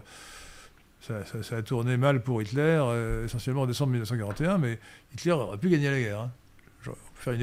D'ailleurs, l'Uchronie a eu lieu. Enfin, on peut faire plusieurs Uchronies, mais l'excellent euh, Patrice Carr, alias euh, Nicolas Audray, c'est ça, hein, euh, a fait un livre qui s'appelle Les Oranges de Yalta, où il imagine que les Japonais, au lieu d'attaquer vers le sud, attaquent l'URSS, ce qui oblige Staline à envoyer des centaines de milliers d'hommes en Sibérie, et ce qui fait que Staline perd devant Hitler complètement, et que Hitler, gagne la guerre. Donc il y avait d'autres, hypothèses où Hitler aurait pu gagner la guerre. Donc en juin 40, c'était euh, un pari audacieux. Mais quand même, le fait qu'il y ait eu la, France, libre, qui était dans, le camp des Alliés, dans le camp des vainqueurs, ça a été bien pour la France. Donc ça, c'est à mettre à son actif. Ensuite, il a défendu la souveraineté nationale. Euh, alors, il n'est pas sorti la France de l'Union européenne, il n'a pas vu tout, ce que ça allait devenir. Il a quand même fait euh, le, compromis de Luxembourg, qui revenait à l'époque euh, à, faire que les décisions importantes étaient prises à l'unani- à l'unanimité. Il a fait la force de frappe. Il s'est opposé aux Américains. donc, et puis il a, fait, une- politique nationale libérale tant qu'il a été au pouvoir. Malheureusement, il a, fait le mauvais choix avec, euh, avec Georges Pompidou, qui était calamiteux, euh, qui était d'ailleurs un des responsables de, mai 68. hein. Euh, il était au pouvoir en mai 68, il était Premier ministre. De Gaulle, s'intéressait aux questions internationales, il laissait l'intendance aux mains de, Pompidou. hein. Ah, à propos de Pompidou, j'ai recroisé quelqu'un qui avait assisté à votre dernière conférence sur l'Europe et qui avait dit que Pompidou avait été euh, secrétaire général ou président de la Pan- Pan-Europe et vous l'aviez contredit et euh, il n'était pas convaincu mais il a vérifié donc il vous, donne raison il vous présente ses excuses. En revanche, il dit qu'il était trésorier. Ah, il il il a pratiquement raison. ouais. Je, vérifierai ce point. Euh, je vérifierai ce point, mais comme j'ai une très mauvaise opinion de Pompidou, d'ailleurs j'ai fait un article qui s'appelle Les 10 crimes de, Georges Pompidou. C'est quand même lui qui a fait, euh, qui a fait la loi Pompidou euh, loi Pleven couramment, au 1er juillet 1972, euh, qui a euh, interdit la préférence nationale et qui a créé un délai d'opinion. Euh, je, vais vite, hein, enfin qui a élargi le délit d'opinion qui existait plus ou moins, mais vaguement. Euh, et, je soutiens que cette loi du 1er juillet 1972 a, mis fin à la République euh, en établissant à la place euh, l'État cosmopolite. Vous avez fait il y a deux ans une vidéo qui s'intitule Pompidou et Giscard, instrument de la révolution cosmopolite issue de 68. Une vidéo qui a été assez peu vue, mais. euh, Par qui? Vous, vous, vous avez fait une vidéo sur Pompidou Giscard, euh, ouais, J'ai j'ai complètement oublié. je l'avais oublié. Ouais. Pompidou, euh, euh, sur quoi? Sur, mon, sur, Sur ma la chaîne Sur votre chaîne, il y a Pompidou et Giscard, Il y a deux ans. euh, Instrument de la révolution cosmopolite issue de mai 68. Eh ben, il, faut, la- il faut la regarder, ça, cette vidéo. Elle est pas- elle est Vous, excellente. vous apprendrez peut-être des choses. Elle est excellente. Elle est excellente. Ouais, ouais. Euh, J'ai complètement oublié. Janvier 2021. J'ai envie de me dire, mais regardez, regardez ça sur le site. Alors, Diogène euh, le cosmopolite donne 5 euros. C'est gentil, mais ce n'est pas suffisant pour racheter vos crimes. Ah oui, alors là, Diogène, vous êtes l'auteur l'inventeur de cette abomination qu'on appelle le cosmopolitisme. Euh, il vous dit bonsoir, monsieur, monsieur Lesquin. Alors, il Alors, vous- c'est- il vous sucre il- votre il- particule. Euh, C'est un stage jacobin.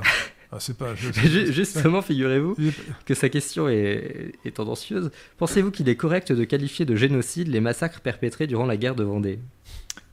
Ah non, il pose la question. D'abord, je pense qu'en bon français, il faut, comme l'a fait Villiers d'ailleurs, le cordol de Villiers, mais qui, est là, qui était bien inspiré, il faut dire populicide, qui est un mot bien construit, qui a été inventé par Gracchus Babeuf, euh, et non pas, et non pas euh, génocide, terme mal constitué, parce que c'est fait une racine grecque et une racine latine. Il faudrait dire génoctone. Euh, on pourrait dire génoctone, qui, mais terme qui a été inventé par Raphaël, je ne sais plus quoi, un nom comme Lemkin, euh, enfin je ne sais plus comment il s'appelle, Lemkin, j'ai du mal à retenir le nom, euh, par un juif pendant la Seconde Guerre mondiale.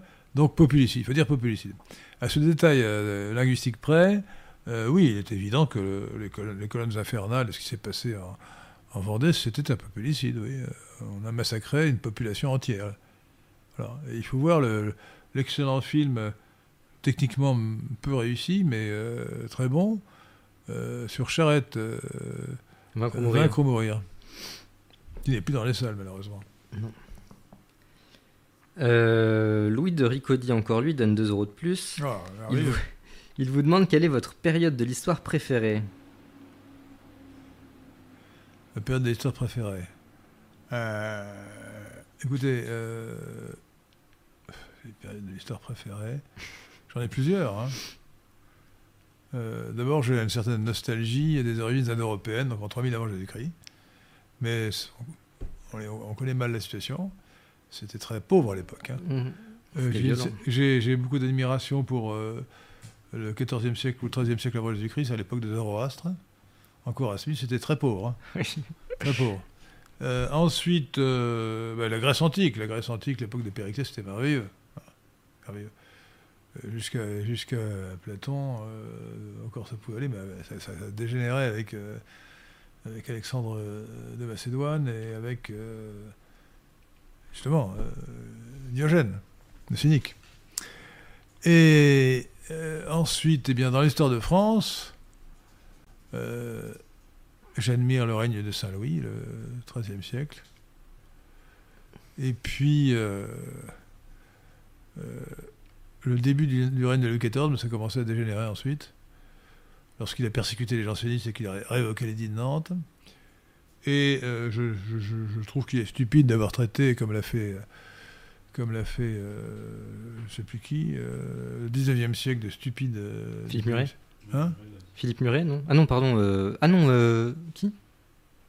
Non, Ah non, pardon, oui, il a fait un. Non, c'est pas du tout Philippe Muret. Non, c'est- non. il s'appelle euh, L'auteur des Morticoles, le, le- le bras droit de. Je le connais que lui, le, le- le- le bras droit de Maurras. Daudet Ah, Daudet. Daudet, oui. c'est Léon Daudet qui a dit ça. Daudet. Ah oui, oui, le- c'est le vrai. Stupide 19e siècle. Le 19e siècle, c'est c'est une grande période. D'ailleurs, c'est l'époque où on a retrouvé. On a compris l'importance de notre héritage gaulois. Euh, euh, grâce à Henri Martin, euh, rue Henri Martin, à Paris, c'est ce grand historien. C'est grâce à lui, et grâce aussi à Thierry, mais pas Augustin, l'autre Thierry, qui, ont, redécouvert toute l'importance. Et plus, et plus l'archéologie et l'histoire progressent, notamment grâce à Venceslas Scruta, plus on, on découvre la grandeur de, de- des Gaulois, qui ont été dénigrés par les Romains et donc malheureusement par nos ancêtres jusqu'au 19e siècle, ont compris. Euh, Marco Polo donne 5 dollars canadiens. Il vous demande pensez-vous que la Russie va s'occuper de la Pologne après avoir réglé le compte de l'Ukraine? Pas du tout, pas du tout. La, la Russie, la Russie veut régler le compte de l'Ukraine, comme vous dites, et ça, je pense qu'elle y arrivera, euh, pour toutes les raisons que vous savez, euh, mais parce que l'Ukraine est russe, parce que l'Ukraine c'est la Mal-Russie, ça veut dire la petite Russie. Euh, mais jamais, non mais jamais Poutine ne voudra déclencher une guerre mondiale avec l'arme atomique pour prendre la Pologne, pas du tout. Non, non, aucun risque, aucun risque.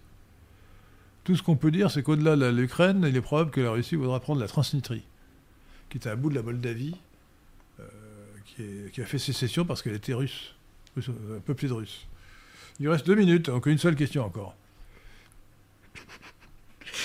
Une question sérieuse ou pas? La question que vous voulez, hein. Alors, il y a. vous- vous- vous- oui, vous connaissez, oui. Il y a Eldafuk qui demande. Eldafuk qui demande Monsieur Delesquin pense-t-il, comme Francis Cousin, que la luminosité héraclitéenne, parménidéenne et galiléenne du christianisme de l'ecclésia insurrectionnelle initiale renvoie à l'ontologie subversive la plus radicale de notre essence et permet l'immanence du jouir dans la relation cosmique à l'être, s'opposant à la rematérialisation islamique de l'alliance yaviste commercialo-théologique dans une nouvelle nation élue des biens terrestres. Alors, je n'ai pas très bien compris. euh, Francis Cousin est très sympathique, mais il dit à peu près n'importe quoi. hein. Ce sont des élucubrations. Vous avez. euh, Euh, il me semble que ce sont des élucubrations qui ignorent le fait que le christianisme est d'origine indo-européenne. Le dogme chrétien, le, le- le fond du christianisme est d'origine indo-européenne. Ce qui est paradoxal, mais je vous conseille pour en faire le. soit euh, vous avez deux façons simples de, de vous en- de vous en convaincre, soit la façon longue, c'est d'écouter la conférence que j'ai faite qui dure 3h30, qui est sur ma chaîne YouTube, hein, allez sur la chaîne YouTube, c'est bien ça. Hein? Oui. Voilà.